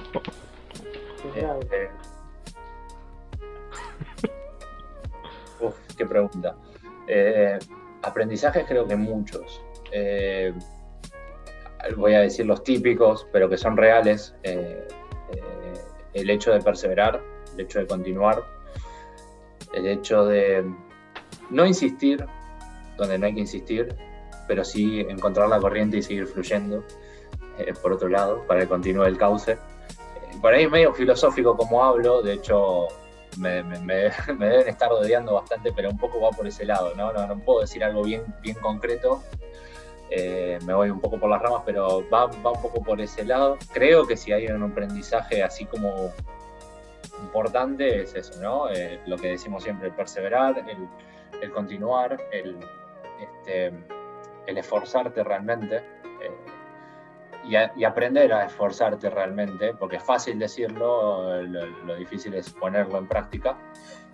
Este, no siempre uno sale con lo que creía que tenía que hacer, eh, sale por otro lado. Este, y después, bueno, esto, eh, realmente descubrir eh, no solo el amor propio por el arte, y la felicidad que me aporta a mí personalmente, sino lo que, lo, que genera en los demás también, ¿no? Y cómo los demás también les va generando, digo, a los judokas, ¿no? Cómo les va generando esto. Eh, creo que lo que más nos gusta es un poco también en el dojo es esto, es vernos y reírnos, o empezar esto, esta charla y, ya estar, ya estar pasándola bien, ya estar alegre, porque sí, digamos, ¿no?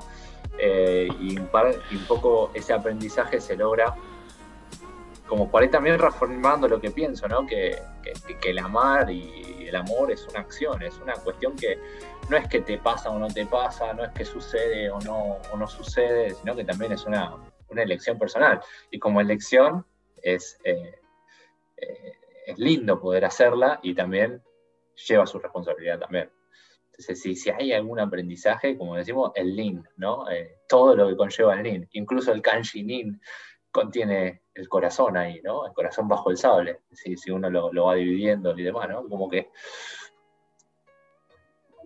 Para ahí porque voy a seguir, no voy a estar dos horas hablando, pero bueno, un poco va, por ese lado, ¿no? Descubrir, descubrir la palabra NIM, descubrir el significado, descubrir la etimología, descubrir lo que conlleva este, no solo Nin, sino también el Bushin y todo lo demás. Eh, es eso, ¿no? Eh, quizás es el mayor aprendizaje, ¿no? Ese simbolito que uno ve siempre, que a veces lo ve en un tatuaje, que lo ve eh, en un parche, que lo ve en un dibujo, que pase también lo que por eso Hatsumi por ahí lo plasma tanto, ¿no? para que los demás lo vayan, lo vayan entendiendo, lo vayan descubriendo también. Ok, ok, me gusta, me gusta cuando te explayas, eh. Me gusta mucho. Vamos a, tener que hacer una segunda. A mí no, porque es cuando empiezo, empiezo, empiezo, empiezo y no paro. Va a haber una segunda parte acá, eh, me parece. Ya te voy avisando. Tengo acá, perdón, tengo preguntas, ¿eh? Uh, por favor, por favor. de la gente oculta, de la gente oculta. Claro, de los, de los verdaderos ninjas. De que se expresa bien, acá, de, que se expresa bien. Por ejemplo, Juana de un dojo de Lanús. Eh, ¿Qué te queda tan Uy, se, se cortó todo, profe. ¿eh? Se interfirió todo. Escuché sexy nada más. Ahí va, otra vez. Juana, Juana, del dojo de Lanús, una tal Juana está preguntando, ¿por qué te queda tan sexy el shinobi? Un saludo a Juana, eh, gracias por la apreciación, pero creo que como yo necesito usar lentes en ese sentido. y pregunta eh, también acá eh, si tenés Kodachi. Tengo Kodachi, sí, tengo Kodachi. Tengo Kodachi, tengo dos Boken. Acá en casa, ¿no? Tanto que se explaya, ¿ven? ¿Cómo está? tengo, tengo, tengo. Tengo. Eh, Hay más preguntas, ¿eh? No sé, como no respondes, yo sigo preguntando. Pregunte, pregunte. Me pregunta José Barrio Nuevo, o sea, se mudó hace poco. si probaste el plato de chinflotti. Son deliciosas los platos de chinflotti. Es más, me acuerdo cuando lo, cuando lo conocí el plato de chinflotti. Ahí está. Fue un viernes, fue un viernes. Eh, creo que a los 3-4 meses de, empezar a estar bueno, con, con Agos, eh, y nos quedamos a comer. y fuimos a, después del entrenamiento ahí del Torano Maki, que, solía ir de, invitado, este, después por tiempo no fui más. Este, una vez que fuimos a comer, fuimos al, no sé si al barrio chino o a un restaurante chino, y, ahí pediste chinflotti, y ahí pero la verdad. Tengo una más, tengo una más. Es verdad, dijiste chinflati y te trajeron chinflati. Sí, sí, obvio. Obvio, así se llama el plato. Me recuerdo, sí, me acuerdo. Tengo una pregunta más. Por favor. Por favor. Ernesto de Loma del Mirador, del Pregunta si tuviste alguna vez un alumno Garrison. ¿Está se ríen. Sí, sí, tuve, tuve, tuve. Un Garrison, un Garrison solo tuve, sí. Sí, acá, acá yo le pregunté qué es Garrison y me está diciendo una raza. No sé a qué se refiere, pero bueno. Nos van a bloquear el canal de YouTube de una manera. Está el chico, ¿no? Pero está bien tener alumnos Garrison. Bienvenidos. No están las preguntas de la gente. Yo, como le decía, uso Pax. Hice medio kilo de huevo. Perdón, medio docena de huevo. Compraba huevo por kilo. Perdón, nos estamos. Ah, perdón, nos estamos desvirtuando mucho. Preguntas que hay que responder, obvio. Uno se debe al público. Ahora ya la gente Eh. sabe lo que es Garrison, pero por la duda no lo repetimos porque se van a enterar cuando lo digamos. Bien. Lo, Vamos, lo sigan. censuramos en posedición. Bien, Ok, Santi, no sé. bien. A ver. Eh, Javi, ahora vamos con las preguntas difíciles. Difíciles, difíciles. ¿Qué representa para vos Bushincast? Pushing Cast, y es una gran pérdida de tiempo. No, mentira. Ah, Este, no, no, no, no. Eh, Bushincast. eh, es de estas cosas que pasan con Bushinkan. Eh, que, a ver, yo no nombro mucho los proyectos ni las cosas y lo que se va logrando porque no me gusta quedarme en el, en el uy, se hizo esto. No, a mí me gusta hacer. Eh, tengo una frase que no es mía, es de mi viejo, que es vos me das dos metros y yo te voy a construir esos dos metros. Eh, es. A mí me gusta hacer. eh, bueno, la acción, como decíamos, ¿no? Un poco eh, lo que se llama ¿eh? la acción. Si quieren lo relacionan también con las películas de Jackie Chan y Bruce Lee, bla, bla. ¿Bla qué? Entonces, Bushinkan es esas cosas que. Bushincast también, buen fallido. eh, esas cosas que me gusta hacer, eh, porque hacemos, estamos haciendo algo, no tengo claro bien qué. Sí, obviamente la parte de conectar, eh, quizás lo más valioso también eh, conocer mucha más gente, eh, ampliar eh, el arte marcial y las fronteras, independientemente de, de que sean acá en Argentina o en otros países, pero sí conocer experiencias, que creo que el ser humano aprende de las experiencias, nosotros hoy aprendemos un arte marcial en base a las experiencias de,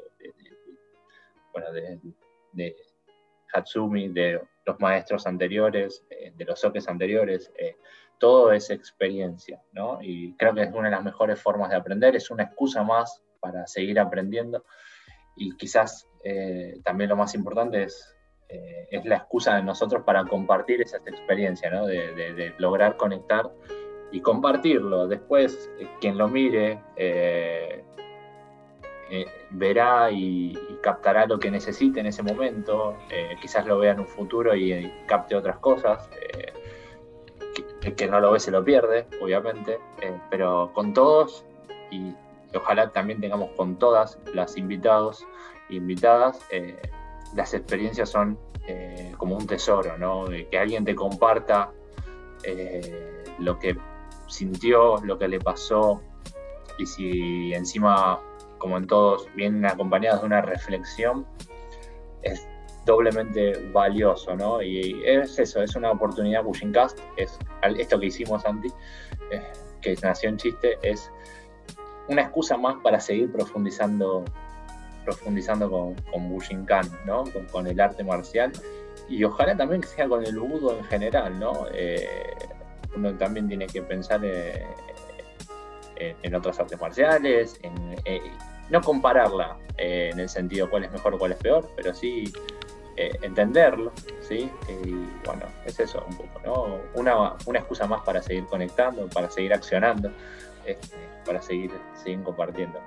Hoy por hoy lo que significa para mí, ¿no? Eh, este ciclo, como, como bueno, siempre lo hablamos, también nos, significa mucho tiempo, aunque no parezca, eh, aunque parezcan dos horas o tres horas o cuatro en un domingo, eh, tanto para Santi como para mí y como para el invitado también, ¿no? Una preentrevista, que generalmente son dos horas, también tres horas, que son, eh, son maravillosas quizás, son mejores que las entrevistas en sí mismo, ¿no? Por todo lo que no sale al aire eh, y que queda en confianza. Pero bueno, eh, es, es eso, es un montón de tiempo, es preparar que todo salga bien, que todo se vea más o menos bonito, dentro de lo que podemos, no, ninguno de los dos somos diseñadores gráficos, así que hacemos lo que podemos. Este, y nada, es eso, ¿no? Una, una excusa más también para, para pasarla bien, ¿no? Justamente y, obviamente eh, aprender, eso es un poco lo que representa. Me encantó, me encantó. Siguiente pregunta, difícil pregunta. ¿Cómo te sentís con esta primera temporada puntualmente? ¿Sentís que logramos algo muy sólido, sentís que nos falta todavía. ¿Cómo te estás sintiendo vos en este, en este aspecto? No me gusta ponerme un objetivo concreto cuando empezamos algo. Sí, el objetivo es hacerlo lo mejor posible y que sea lo mejor que tenga que ser eh, en ese sentido. Eh, por eso, con todo lo que se hizo hasta ahora y con todo lo que está por suceder, digamos, eh, no sé si la palabra es conforme, pero sí estoy muy, muy tranquilo de que, de que de que es positivo, digamos, de que es bueno lo que estamos haciendo, ¿no? y sobre todo que nos gusta, personalmente, ¿no? Que, que, no es poco eso. Este, bueno, y esta, sí, perdón, y, esta primera temporada un poco también fue descubrirse y animar a, superar ciertos límites, ¿no? De, no solo estar con, la gente conocida, sino de conocer mucha más gente, ¿no? Ok. Bien. Profe, ¿alguna pregunta? No, no, no. Este, perfecto. No, le dije justamente encima, cuando estaba hablando, lo disfrutan y eso por sobre todo. Ok, perfecto. Siempre diccionario, Javi. ¿eh? No, para nada. De hecho, por eso uso lente, porque veo mal. Ok, ok. Bien. Bien, antes de ir a la sección Ukemi nos queda la última pregunta. ¿Qué te gustaría ver en un futuro en Bushincast? Uy, yo también pifié ahí. Uh, ni idea, lo que tenga que venir, lo que tenga que ser. No, no, no no sé si algo en específico, no sé si, algo así muy... lo que tenga que venir, lo que tenga que ser. Ok. Estás dispuesto a recibir lo que venga, bien. Sí, sí, sin duda, sin duda, sin duda. Ya vas a cerrar, Santi. Bueno, mal, que tenía preparada la anécdota de los campamentos. ah, es verdad. Oh, me hiciste acordar. Ah, tenía que hacer acordar yo a vos encima. No, por favor, tenés que contar la anécdota que me contaste hoy, por favor. Eh, la, del, la del Hicho Kaiten borracho, por favor. No, pero no tiene sentido. Bueno, no importa. Eh, vamos a la sección Ukemi. bueno, bueno, vamos a la sección no, Ukemi. No, en eso, no, no en Hichos borrachos. Bueno, yo una vez hice un Hicho y me caí de cara al piso y no estaba borracho, así que... de hecho, Pablo lo vio. Y está filmado. Y, el, piso vio tu cara, sí. Ah, bien. Empezamos con la sección Ukemi entonces. Venga. Bien. Las reglas no te las tengo que explicar porque es tu juego, lo inventaste vos. Vamos. Bushinkan. Amor. Hatsumi Sensei. el gran referente. Daishihan japonés. Y si nombro uno en particular, eh, Ishizuka. Ok. ¿Ryuja o escuela? perdón, no, no, lo conozco personalmente. Eh, apenas conozco eh, alumnos de él. Este, nada, pero bueno, hay algo también que tiene que no sé, que, despierta algo, no sé. ¿Te motiva? No digo motiva, no, motiva es ah, como parecer como que es un entrenador que te está diciendo dale, dale. No, es eh, alguien que, por lo menos en lo poco que vi de videos y, lecturas de los libros, y bueno, un poco también lo que se puede llegar a ver de la cercanía que tiene con, con Soke, es cosas que a mí me despiertan y que me van marcando cosas, ¿no? No sé cómo explicarlo, pero bueno, que, influye por lo menos, sí, eso sí. Ok. ¿Ryuja o escuela? Yokoryu. Yokoryu, bien. Eh, Wasa, la técnica.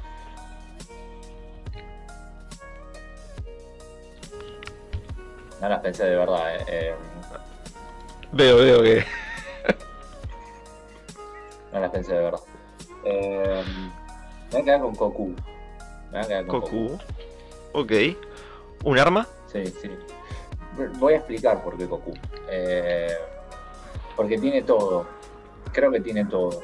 no solo por el significado conceptual, sino también por las bases. Eh, creo que el Kion Japo se ve en Goku. Y obviamente creo que en todo el primer nivel de Yokoryu, ¿no? Eh, todo el Kion Japo se, se, puede ver, ¿no? Cuando uno lo, lo, lo, practica y lo dedica y lo empieza a desarrollar y a pulir. En, Goku, en ese inicio, que en el Shoden, digamos, en las primeras transmisiones está eh, no lo más, lo más fácil porque es lo primero, al contrario, es lo más complejo.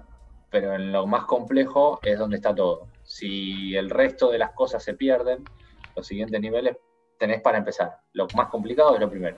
El primer paso es siempre más difícil. Entonces, un poco por eso Goku. Ok, bien. ¿Un arma?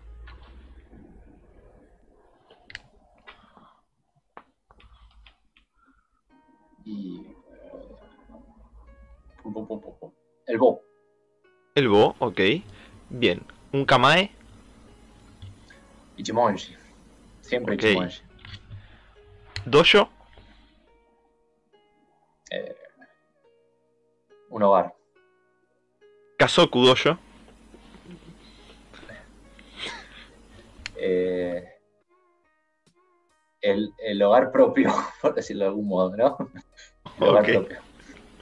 Tsuki Dojo. Eh, el hogar de Nico. E- El hogar de Nico. Bueno, eh, mi, mi, mi- hogar, digamos, eh, en cuanto a la práctica. Ok, bien. Buyu. O Bushu, como dicen algunos. Eh, conexión, conexión, conexión y familiaridad. ¿Una frase? Más que nada porque se habla el mismo idioma, ¿no? En Buyo. No es lo mismo que un amigo común y corriente, ¿no? Ok. ¿Una frase? Se la voy a robar a Oscar, pero porque yo también la, la- la tengo ahí de cabecera. Lento, suave, suave es invisible. Eh, en la lentitud uno puede percibir todo lo que no percibe en la velocidad. Eh, y uno puede eh, tomarse el tiempo para ir descifrando, para ir conociéndose, este, para ir aprendiendo sobre todo, y que todo en la práctica eh, lleva su tiempo, nada es inmediato. Incluso lo que uno cree que sabe, eh, al día de mañana te dicen, no, no es así, es de otra manera, y te lleva otro tiempo poder asimilarlo. Y lo que uno, bueno, obviamente las bases eh, hay que tomárselas con calma, porque la vamos a ver, o por lo menos yo, y, y nosotros, digamos, la vamos a entrenar de aquí hasta el último de los días. Entonces, tranquilo, disfrútenlo. Y ahí van a poder, o se va a poder eh, entender eh, el, el link, ¿no? La, La perseverancia. Ocultar el sentimiento. No solo la perseverancia, ¿no? Sino poder ocultarse realmente, ¿no? Como corresponde, no, no, no ninja místico. Ok, bien. ¿Un lugar de Argentina?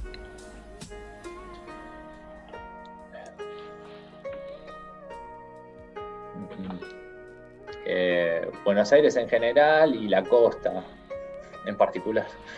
Mar del Plata, ¿no? El mar. No sé si Mar del Plata, pero la costa en general. Bueno, Mar del Plata conozco, pero, pero la costa, la, la- la arena y, y el mar. Ok. Bien, y la última. ¿Un pasatiempo? Uf. Eh, pushing cast. Ah. Este, No. es un pasatiempo. Pero no, eh, moverme, moverme es un gran pasatiempo, moverme en general, tanto sea para entrenar como para hacer otro tipo de actividades también, eh, otro tipo de, de- de disciplina, digamos, moverme. El moverme eh, sí es un pasatiempo. Soy bastante culo inquieto en general, así que moverme, moverme es un gran pasatiempo. Ok, pensé que ibas a decir ciclismo, pero bueno, ya que. Bueno, es parte del movimiento, digamos, o sea, como que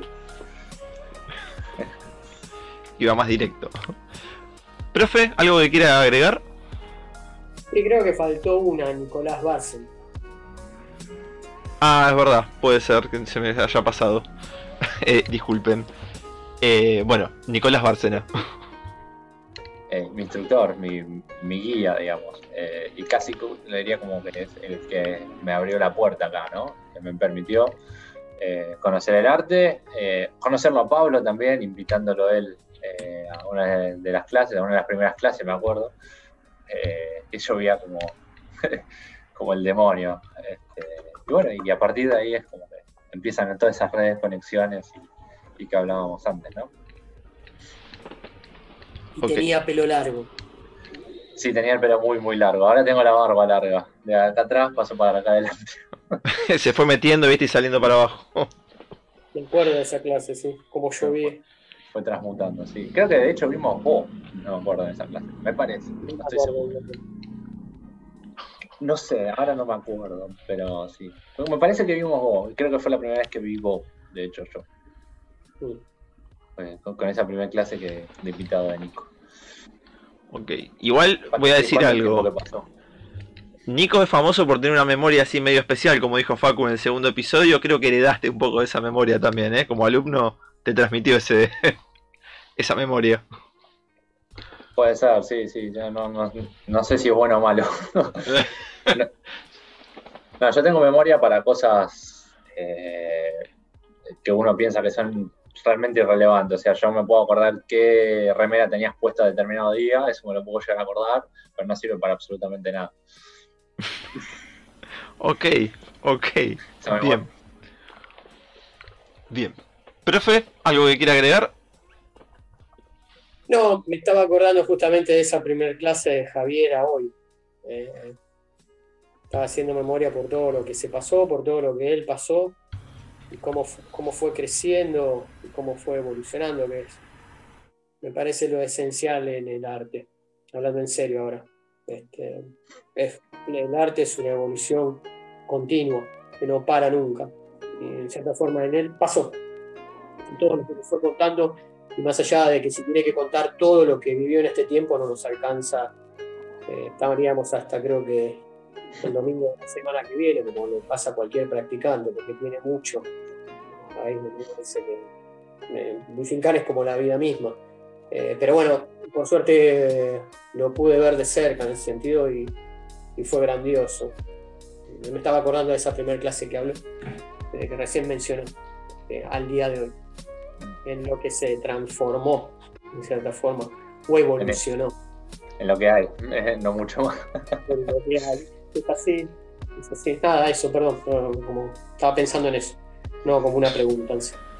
Sí, sí, y ahora que decís también, uno piensa en ese tiempo, yo siempre digo es poco tiempo, no, no, no es mucho, eh, son siete años eh, y, mm. pico, no, sé si es poco tampoco, eh, es su tiempo y yo no soy un, gran contador.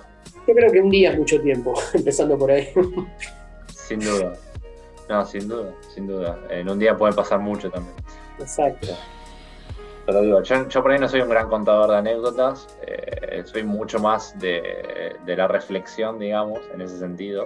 Eh, y por eso por ahí tengo estos comentarios medio, eh, digo, de, delirio casi. pero bueno, soy en ese sentido, digamos.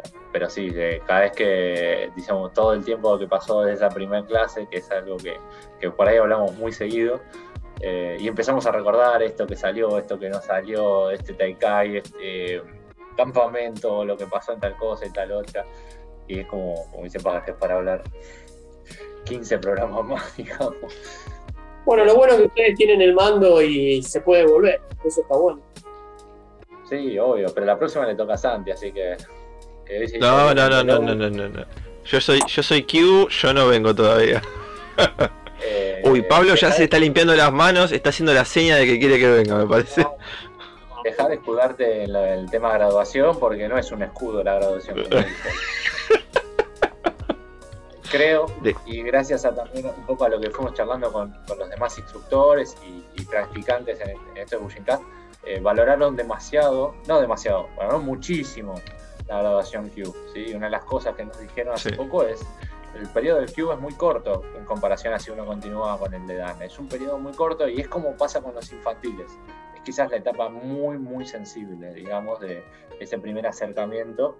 Entonces, me parece importante eh, que, que, no lo uses de escudo, eh, no solo para vos, sino para cualquiera, Eh, de hecho, también se lo digo a uno de mis estudiantes, eh, no lo usen de escudo, no lo usen, ah, soy Q, ya está, yo estoy tranquilo. No, al contrario. Eh, creo, como decía, es una de las etapas más sensibles. Y es un poco, no digo que determina el rumbo, pero te configura de cierta manera, que después vos te tenés que encargar de reconfigurar o desconfigurar o, lo que sea para mejor, ¿no? Repito, es una acción personal y responsable de cada uno de lo que hace con, eso, ¿sí? Así que no, deja de joder con el tema Q. Sí, no, es cierto, no hay que, no, hay que escudarse. De hecho, el Taikai con Hatsumi acá en la Argentina era cinturón blanco. y me animé. Está de lo que de lo que no me imaginaba y me imaginaba que venía. Así que eso es muy cierto. Que lo hubiese perdido hubiese sido un idiota por decir soy blanco, ni siquiera que. Claro. por eso, por eso, por eso me parece importante, voy a volver a remarcar esto. Eh, el tema de graduación es importante en, medida de lo que uno haga con eso. Seas la graduación que seas, tengas el color que tengas. Lo que vas a hacer al respecto. Después es una cuestión nominal, es un número y una firma en una libreta y un papel eh, enmarcado, ¿no? que tiene su valor, no lo estoy menospreciando, pero lo importante es qué, vas a hacer al respecto. ¿no? Y obviamente, cuán, cuán profundo, cuánto te vas a dedicar y, cuánto vas a poner de vos en eso, ¿no? y cuánto vas a hacer para, por los demás. ¿no? Eso es lo más importante. Así que Santi, aparte, te repito, estás haciendo Q, haciendo esto, eh, no es poco. Gracias, gracias Javi. No es una cagada de pedos, ¿eh? no es una felicitación. Ah, bueno, está bien, perdón. perdón. No, mentira, mentira. Bien. Eh. Perdón por las malas palabras, pero yo estoy como más relajado. no pasa nada, la idea es que te relajes, así que por eso tiramos las preguntas de la gente secreta, para que lo veas. Bien. Creo que lo, lo, vamos a implementar, te vamos a llamar Pablo pregunta de la gente secreta. Ah, sí, yo a mí cualquier cosa yo aporto, ¿no? hay problema. Yo tengo mi, chat privado para las preguntas. y me quedé, me quedé con alguna Javier que no me atrevo, pero bueno. No, por favor, ¿eh? ¿Tenés alguna, ¿Tenés alguna por ahí? Eh, ¿Quieren escuchar? Por favor. Creo que es el cierre perfecto, ¿eh? Me pregunta acá, ¿están ahí? Sí. ¿Ah? ¿Escuchan? Sí, acá me pregunta. Josefina del dojo Kasiengan Kongen, no lo sé, no, lo sé leer muy bien. Sangaronda. A ver, bueno, Sanga Dojo Sanga Garronda. Y sos. Ah, pregunta, si Javi es largo de todos lados. ¿Javi? No, no sé. Comparado con qué. Uy, se la aflojó la voz, eh. Comparado con qué. Acá en el chat alguien muy íntimo dice que sí, eh. ah, mira. ¿Ven? ¿Ven? Pero Javi. Ahí no se explaya mucho, Javier. ¿eh? Mis preguntas acá de la gente, mucho no se explaya, por lo que veo.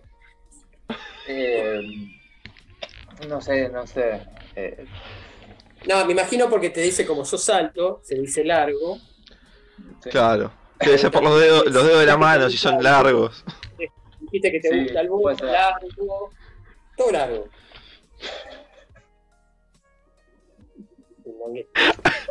Tenemos más preguntas de la. Comparado con qué. Ay, Dios. Eh, a ver, con un Harrison puede ser. Buah. no se quedó corto el pibe. borracho. Está bien, son los últimos programas del, del, del año. Claro, piensa gracias, que... Pablo, gracias Pablo por arruinar Bush no, al contrario. No, realmente es.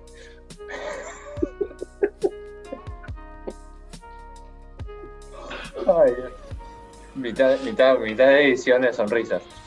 Eh, ay, era obvio que esto iba a pasar. Bueno, no sé, sigamos, a ver cómo venía. Bueno, mi pregunta esa después. Esa era mía, la pregunta, no mía, de acá de esta chica. De, de, de Kaingen Shunkin Chinflatin Doshin. Sí, no, no lo sé leer Bueno, un saludo a Josefina. ahora, le escribo, ahora le escribo, le mando. Sí. Este, Todo por carta. tío. Entonces, perdón, no me quedó clara cuál era la respuesta. Javi, ¿sos largo de todos lados o...? ¿Comparado con qué? eh, no sé, el- No, no pasó, vamos a la siguiente. Vamos pasamos a la siguiente. Sí, vamos a la siguiente. ¿Cuál- eh, es-. Perdón, porque me están llegando, todavía no las pude leer. ¿Profe tiene alguna más que me pueda dar? Estamos ahí, está la gente preguntando, a ver, tu chat, ¿cómo, cómo está? Ah, A ver si, a eh, ver si puede responder. No, voy a hacer la aclaración, si bien hoy no estoy como conductor, eh, esto es completamente confianza, esto es, es- es, digamos, como hoy era nuestro relax eh, en cuanto a Bushincast. Hablamos de naturalidad, Giselle, ¿no? Claro. Por supuesto, por supuesto, por supuesto. No me iban a censurar hoy, ¿no? No sé. no. No me van a escribir, no me van a No. escribir las preguntas. Eh, creo que Josefina va a preguntar para el domingo que viene, por si no saben, el domingo que viene viene Pablo Llananzo. No sé si está Sí, sí. abajo. Tenemos que hacer la publicidad ahora que me acuerdo. Recuerden, gente-. Yo respondo, yo respondo todo, todo y directo y claro. Escuchaste, Que Josefina. Josefina pregunte. podés preguntar. Este, Lo que- Así que sepan. Bien. Bueno, Bien. esto se, se desvirtuó un poco. Sí. A ver cómo Sí. levantan esto. En- Encauzamos un poquito.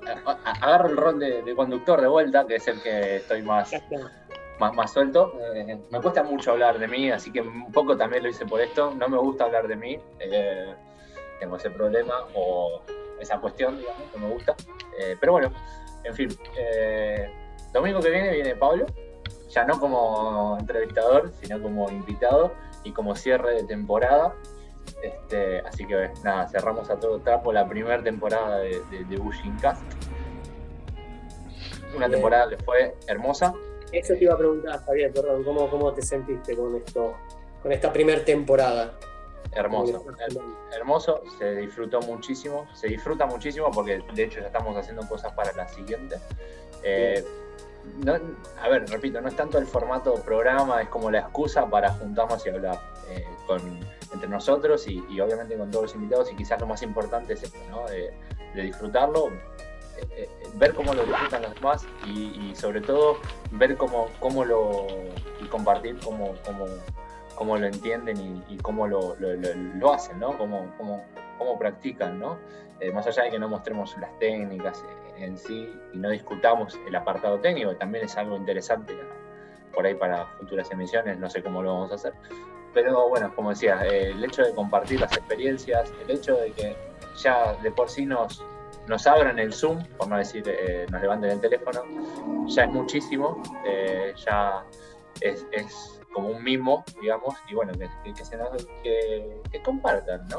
Eh, y ojalá, bueno, un poco la, la pregunta de Santi antes, ¿no? Que sea lo que tenga que ser, pero también que estén invitados, eh, invitadas, eh, todos y todas, independientemente de la graduación, independientemente del lugar, eh, creo que todos y todas tenemos algo importante para compartir. No necesariamente tiene que ser programas de cuatro horas con eh, infinidad de conceptos, sino eh, puede ser de una hora, media hora, lo que sea. Un poco es eso, ¿no? Abrir, abrir el juego a compartir y conocer, ¿sí? Conocernos, conectar y bueno, eh, puede ser también base para, para, para otras cosas, ¿no? Así que Bien. Buenísimo. eso. Ya tenemos temporada 2, ¿eh? Sépanlo también, ¿eh? Después, Está confirmado. ¿Saben cuándo viene? No tenemos fecha exacta, pero calculamos que para el domingo 10 de enero, ¿sí? Nos vamos a también tomar bien. ese descanso. Así que sí, sí, sí. Y si, y si todo va bien, es también invitado nuevamente internacional. Ya no vamos a decir más internacional, porque Bushinkan prácticamente, o Bushincast también, no, no, no hay una frontera. Sí, obviamente es importante remarcar el origen, pero eh, ya no, digamos, eh, no no vamos a hacer como esa excepción de internacional. El Bushu o el Budo es el mismo idioma para, para todos y para todas. Ok, buenísimo. Me encantó, buenísimo. me encantó. Bien. Última pregunta, pero no para Javi. Para Pablo. ¿Le gustó el formato? ¿Cómo se siente para el domingo que viene? Yo lo trato de usted, perdón, Bien. ¿eh? Perdón, perdón el relajo. Eh, estoy completamente No, relajado, eso es lo que importa. Después me, después me, me retan cuando termina esta ver qué pasó. Este, pero nada, no, no, no es uno, no por hacerse gracioso, pero me gusta divertirme en lo que hago, tanto en Fujinkan o en lo que hagas. Yo siempre digo, si uno la, la- la está pasando mal, tiene que cerrar el, el telón. Este, así que a mí me encanta. Este, después, igualmente, el domingo que viene hablamos un poquito de esto con respecto a lo que vi. Eh, no pude verlas todas, les digo la verdad, escuché después algunas, eh, pero nada, nada, me, me- me- me gusta, es una cosa original que salga así de la nada, que sea dos personas que se conocen poco y mucho, creo, estoy hablando de ustedes dos, Eh, me, me gusta la dupla, este, así que nada, sigan con todo y ya les dije, que puedo ayudar, los voy a, los voy a ayudar. Eh, y me gustó estar acá de este lado, obviamente, porque Javier no se podía este, auto-entrevistar, así que nada, les agradezco por la, por la invitación, me, divertí mucho. No, por Gracias, favor, aparte le, le dio el toque cómico espectacular, ¿eh? Fue fantástico. No, o sea, la idea no es darle el toque cómico. me- la verdad me gusta. O sea, si estamos hablando, esto tiene que ser relajado, creo que lo hablamos antes. Entre amigos también, porque nos conocemos. eh, a Javier más de tantos años. A vos también, Santiago, también hace ya un tiempo. Dos años. No, no, no, no nos podemos poner en modo robot, creo. Yo creo que, que es lo mejor, lo más lindo que salga así natural. Este, poder reírse un poco es, es genial también, un poco en base a lo que están, lo que están haciendo. No entrar como el cómico acá, eh, pero bueno, me conocen. Javier me conoce mucho más tiempo. Eh, no me puedo poner serio. Y fue un gran- es, es un gran No, problema. No, no es un problema, al contrario. Eh, eh, creo que lo mejor que uno puede hacer es eso, ser natural al respecto. Es- yo por ahí sí tengo como esa faceta humorística más oculta, la tengo más en privado. Eh, pero bueno, cuando me suelto ya me conocen también. por eso el dicho Kaiten borracho, para salvar una situación. que me nombré por ahí. Eso lo tienes que contar antes de irte ahora. O sea, porque yo no lo sé. Sí, la sabes, pero bueno. Eh, la cuento. Dale, contala. No. Con los, con los recaudos requeridos, Javi, te pido. Sí. Vamos a hablar del sujeto A, sujeto B y sujeto C, un trío amoroso. Yo no soy ninguno de los tres. Yo soy Javier, el, el agente externo, digamos. Eh, en una reunión de fin de año. Bueno, no, no quiero entrar mucho en detalle igual. Eh, empezó a haber ruido, digamos, y, y dije, bueno, ¿qué hacemos para que nadie se entere lo que está pasando? Como para que se corte la situación ahí. Dije, uy, a ver si pueden. Hice un Hitchcock item, pero tras un par de, bebidas, este, arriba de un sillón, arriba de Nicolás, sobrepasando ¿no? el sillón y a Nicolás, pero viendo que había una mesa de vidrio inminente eh, en el vuelo, entonces bueno, hubo que adaptarse ahí y por suerte salió todo airioso y surgió con... Terminó todo en la cuestión de, bueno, listo, basta de pavear, vámonos, ya está suficiente. Eso pasa porque rompes las mesas. Rompiste una mesa, claro. decilo. ¿Dónde estaba? No estaba, no estaba. La mesa no se rompió, Sí, la no mesa, sé de qué hablas, no me acuerdo.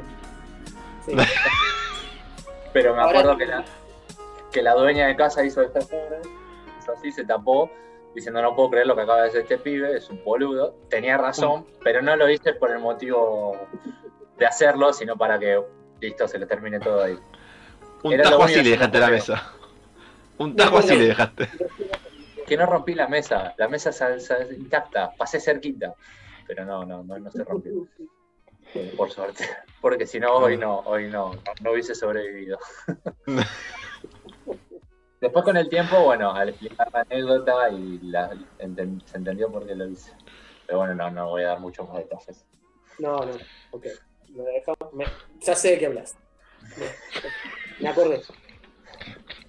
Ok. ok. Bien. Si ven que hago algo extraño, todo tiene un sentido lo que hago, aunque no se entienda demasiado. Ok. Sí, exactamente. Porque mantenga la paz y la armonía. Prefiero llevarme yo los abucheos con tal de que todo termine bien. Perfecto. Bueno, eh, no tenemos más preguntas de la gente. Creo que es un es momento de, de finalizar de finalizar la transmisión. Prometemos recomponernos eh, y mantener la, mismo, la misma seriedad que estamos haciendo. No tengan miedo a los futuros y futuras invitados. No vamos a ir por ahí si ustedes no quieren. Eso ténganlo claro. Todo con consentimiento acá. Se fueron todos. Hace, hace tres horas que estamos solos, me parece. Mejor. No, no, no. No, no, hay, hay gente en el chat, yo lo puedo confirmar, los estoy viendo. Ah, bueno, Así ¿Quién- que quién? eh. A ver, ¿quién? y que saluden ahí. Que saluden a Javi. ¿Quiénes son? está. Pasa que tienen todos nombre clave. Ah, como los míos. Hay como nueve que tienen todo nombre clave, no se puede así. Bueno, les gustó, les gustó la, la entrevista a Javi. ¿Cómo? Bien, sí. Si no les gustó, Después nos agarramos en el dojo. claro. Ya me van a tocar de, de compañero o compañera. Acá Mika dice que está estallada. Agos dice que le encanta la sección de preguntas de la gente, creo que habla de la de Pablo más que nada.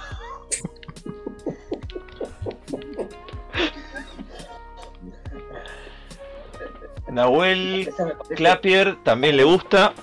Está contento. Bien, nos vamos contentos, ¿eh? Me parece que fue programa top. Los décimos danes todos. En- los que están en el chat.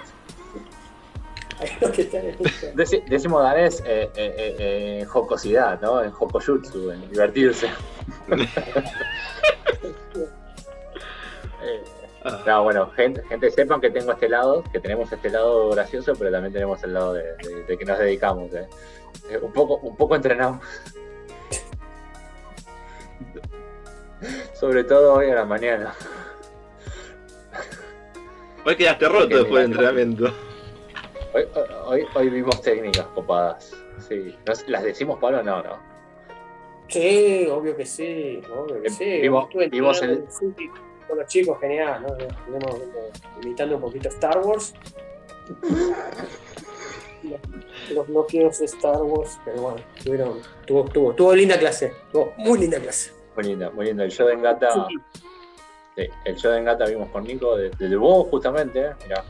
No sé si es casualidad o casualidad, el show de Engata, eh, hace rato. Claro.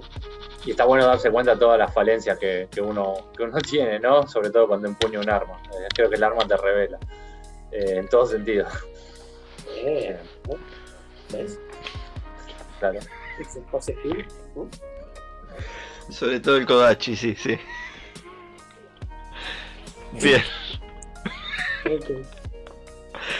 Eh, Eh, nos vamos despidiendo, Chicos, muchachos. Gracias, en serio por, por dejarme. Eh, seguramente es la, la última. Debut y despedida. Pero bueno, la pasé muy bien, muy bien en serio. Muy bien. Eso es un poquito de la, de la risa. Gracias por, por, por permitirme estar acá en la anteúltima. De, Entrevistando de la a un primera temporada. De la primera temporada. ¿eh? Ojalá sea.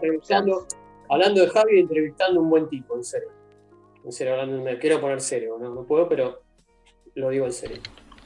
Muy buena persona. Más allá de, de, de lo que de Bushbukan, de amigo marcial, lo que esté empezando ahí, después no puede furar, correr. Porque es buena persona. En serio. Bueno. Así que- porque si van a No, no. Ya lloré el otro día con, con Moni, así que no. hoy no. Ah, sí. Ok, Bien. buenísimo. Ah, no Bueno. hablamos nada. del domingo, del jueves pasado. Ah, ok, sí. Eh, Dale. ah, seguimos, bueno, seguimos. no. Bueno, el jueves pasado tuvimos eh, la clase solidaria eh, organizada por Pablo. Bueno, por este trío en realidad un poco. Eh, eh, bueno, nada, juntar- una excusa más para juntarnos. Fue mi primer entrenamiento presencial eh, y la vuelta, la vuelta un poco al Keiko, digamos, fuera de la virtualidad. Nada, fue, fue, fue muy, muy linda clase. Gracias, Pablo, también por el espacio. Yo no sé si, si tenía muchas ganas de- de estar mostrando algo, una técnica, pero te agradezco también que metiste esa patada ahí en el traste para, para decir, dale, mostrar algo, qué sé yo. Así que eh, gracias en ese sentido. Eh, ya que soy entrevistado, hablo un poco de mí, aunque no me gusta. Pero bueno, nada. eh, eh, la clase fue, fue, fue, fue hermosa, fue hermosa volver a encontrarse y obviamente que haya sido por, con un muy buen motivo, más allá de que el entrenamiento es un gran motivo, eh, en este caso el solidario, de juntar los pan dulces y bueno, eh, conectar con, con amigos en el camino que, que hacen este, esta labor solidaria con, con la gente en situación de calle, ¿no? Eh, un poco siempre lo hablamos, ¿no? Tanto que las artes marciales y sus valores y cómo ayudamos y demás, bueno, creo que eh, todos los años lo estábamos eh, llevando a cabo, hace ya tres años, entonces importante remarcarlo, importante que quien lo escuche en este momento también sepa que, que a fin de año o a principio o a mitad o en algún momento de nuestra parte va a existir es- esta, esta- esta actividad. Eh, también que sea una excusa, eh, invitación a todos los hoyos, todos, de donde sean, de donde vengan, eh, siempre y cuando tengan el permiso también de venir. eh, pero nada, eh, siempre está abierto a, a compartir el budo y ayudar a la gente. eh, más allá, de- repito, del parche, de la graduación o del nombre de, de- de cada lugar donde uno, donde uno entrena, ¿no? Y creo que un poco lo vamos armando. eh, se, logró, se logró un poco el jueves, que nos juntamos todos los dos de, bueno, de la línea, del Tononomaki y demás. Este, pero bueno, ojalá también sea, sea más, pero no por cantidad, sino para porque entre más podemos ayudar más también. Así que nada, gracias Pablo. eh, eh, obviamente por, por, por todo esto, ¿no? Por, por esta movida y por todo, ¿no? Por, por haber estado hoy, por haber acompañado, por las risas, que son fundamentales. Eh, nosotros somos un poquito más, repetimos, un poquito más tímidos, no nos animamos a tanto, pero bueno, eh, igual nos hemos reído también muchísimo con, todos los demás invitados. Pero sepan también que, que nos metemos de lleno en Mushingan, ¿eh? No, No, por favor, obvio. obvio. Eh, con respecto a eso, lo que hicimos, eh, la idea el que se quiera, quiera los contactos de Mónica o de la movida Amigos en el Camino lo puede pedir, porque la gente no solo necesita pan dulce con 24, sino ropa, todo lo que se puedan imaginar. Eh, vestimenta, eh, objetos personales de aseo, así que lo pueden hacer eh, fuera de Bushinkan también. La idea es que siempre caemos en fin de año y, como dijo recién Javier muy bien, es tratar de hacerlo una, tres o las veces que se puedan por, eh, por año. Piensen que siempre y cuando sea una pasta de dientes, un par de zapatillas usadas, un pan dulce, todo eso va a esa gente que le, le hace falta, que está en situación de calle, bien dijo Javier. Así que nada, nuevamente a ustedes por, por dejarme estar acá este, estas horas, eh, divirtiéndome, que es lo que, lo que me gusta hacer, en lo que me gusta hacer. Eh, así que gracias. Gracias, Ale. A usted, profe. Bueno, y Santi también, gracias por animarte también a llevar un poquito las riendas. Eh, te repito, No, por- más.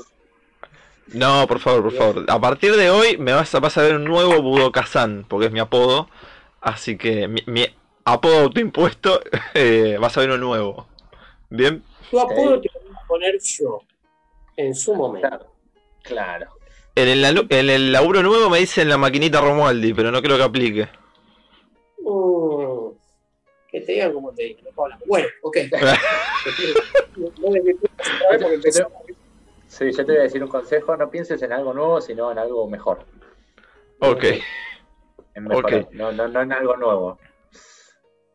No sos des- des- desechable lo que pasó, al contrario, eh, uno tiene que, como las espadas, se tienen que pulir. Bien. Bueno, Eh. Mandamos el no, no, no, espectacular. Bueno, gente, ahora sí, eh, nos vamos despidiendo. ¿Cómo Deja, deja, deja. déjala. Bueno, Pasó una moto. Perdonen por todo esto, en serio. Gracias. No, no, está, está perfecto. Eh, bueno, ahora sí, damos por finalizada la transmisión del día. Esperemos que lo hayan disfrutado. Eh, espero que lo puedan ver en la retransmisión. Y no sé, los esperamos el domingo que viene para la entrevista exclusiva de Pablo Gianazzo. Está acá con nosotros. Así que Así un es, saludo, gente. Nos vemos. Hasta el domingo que viene. Salute.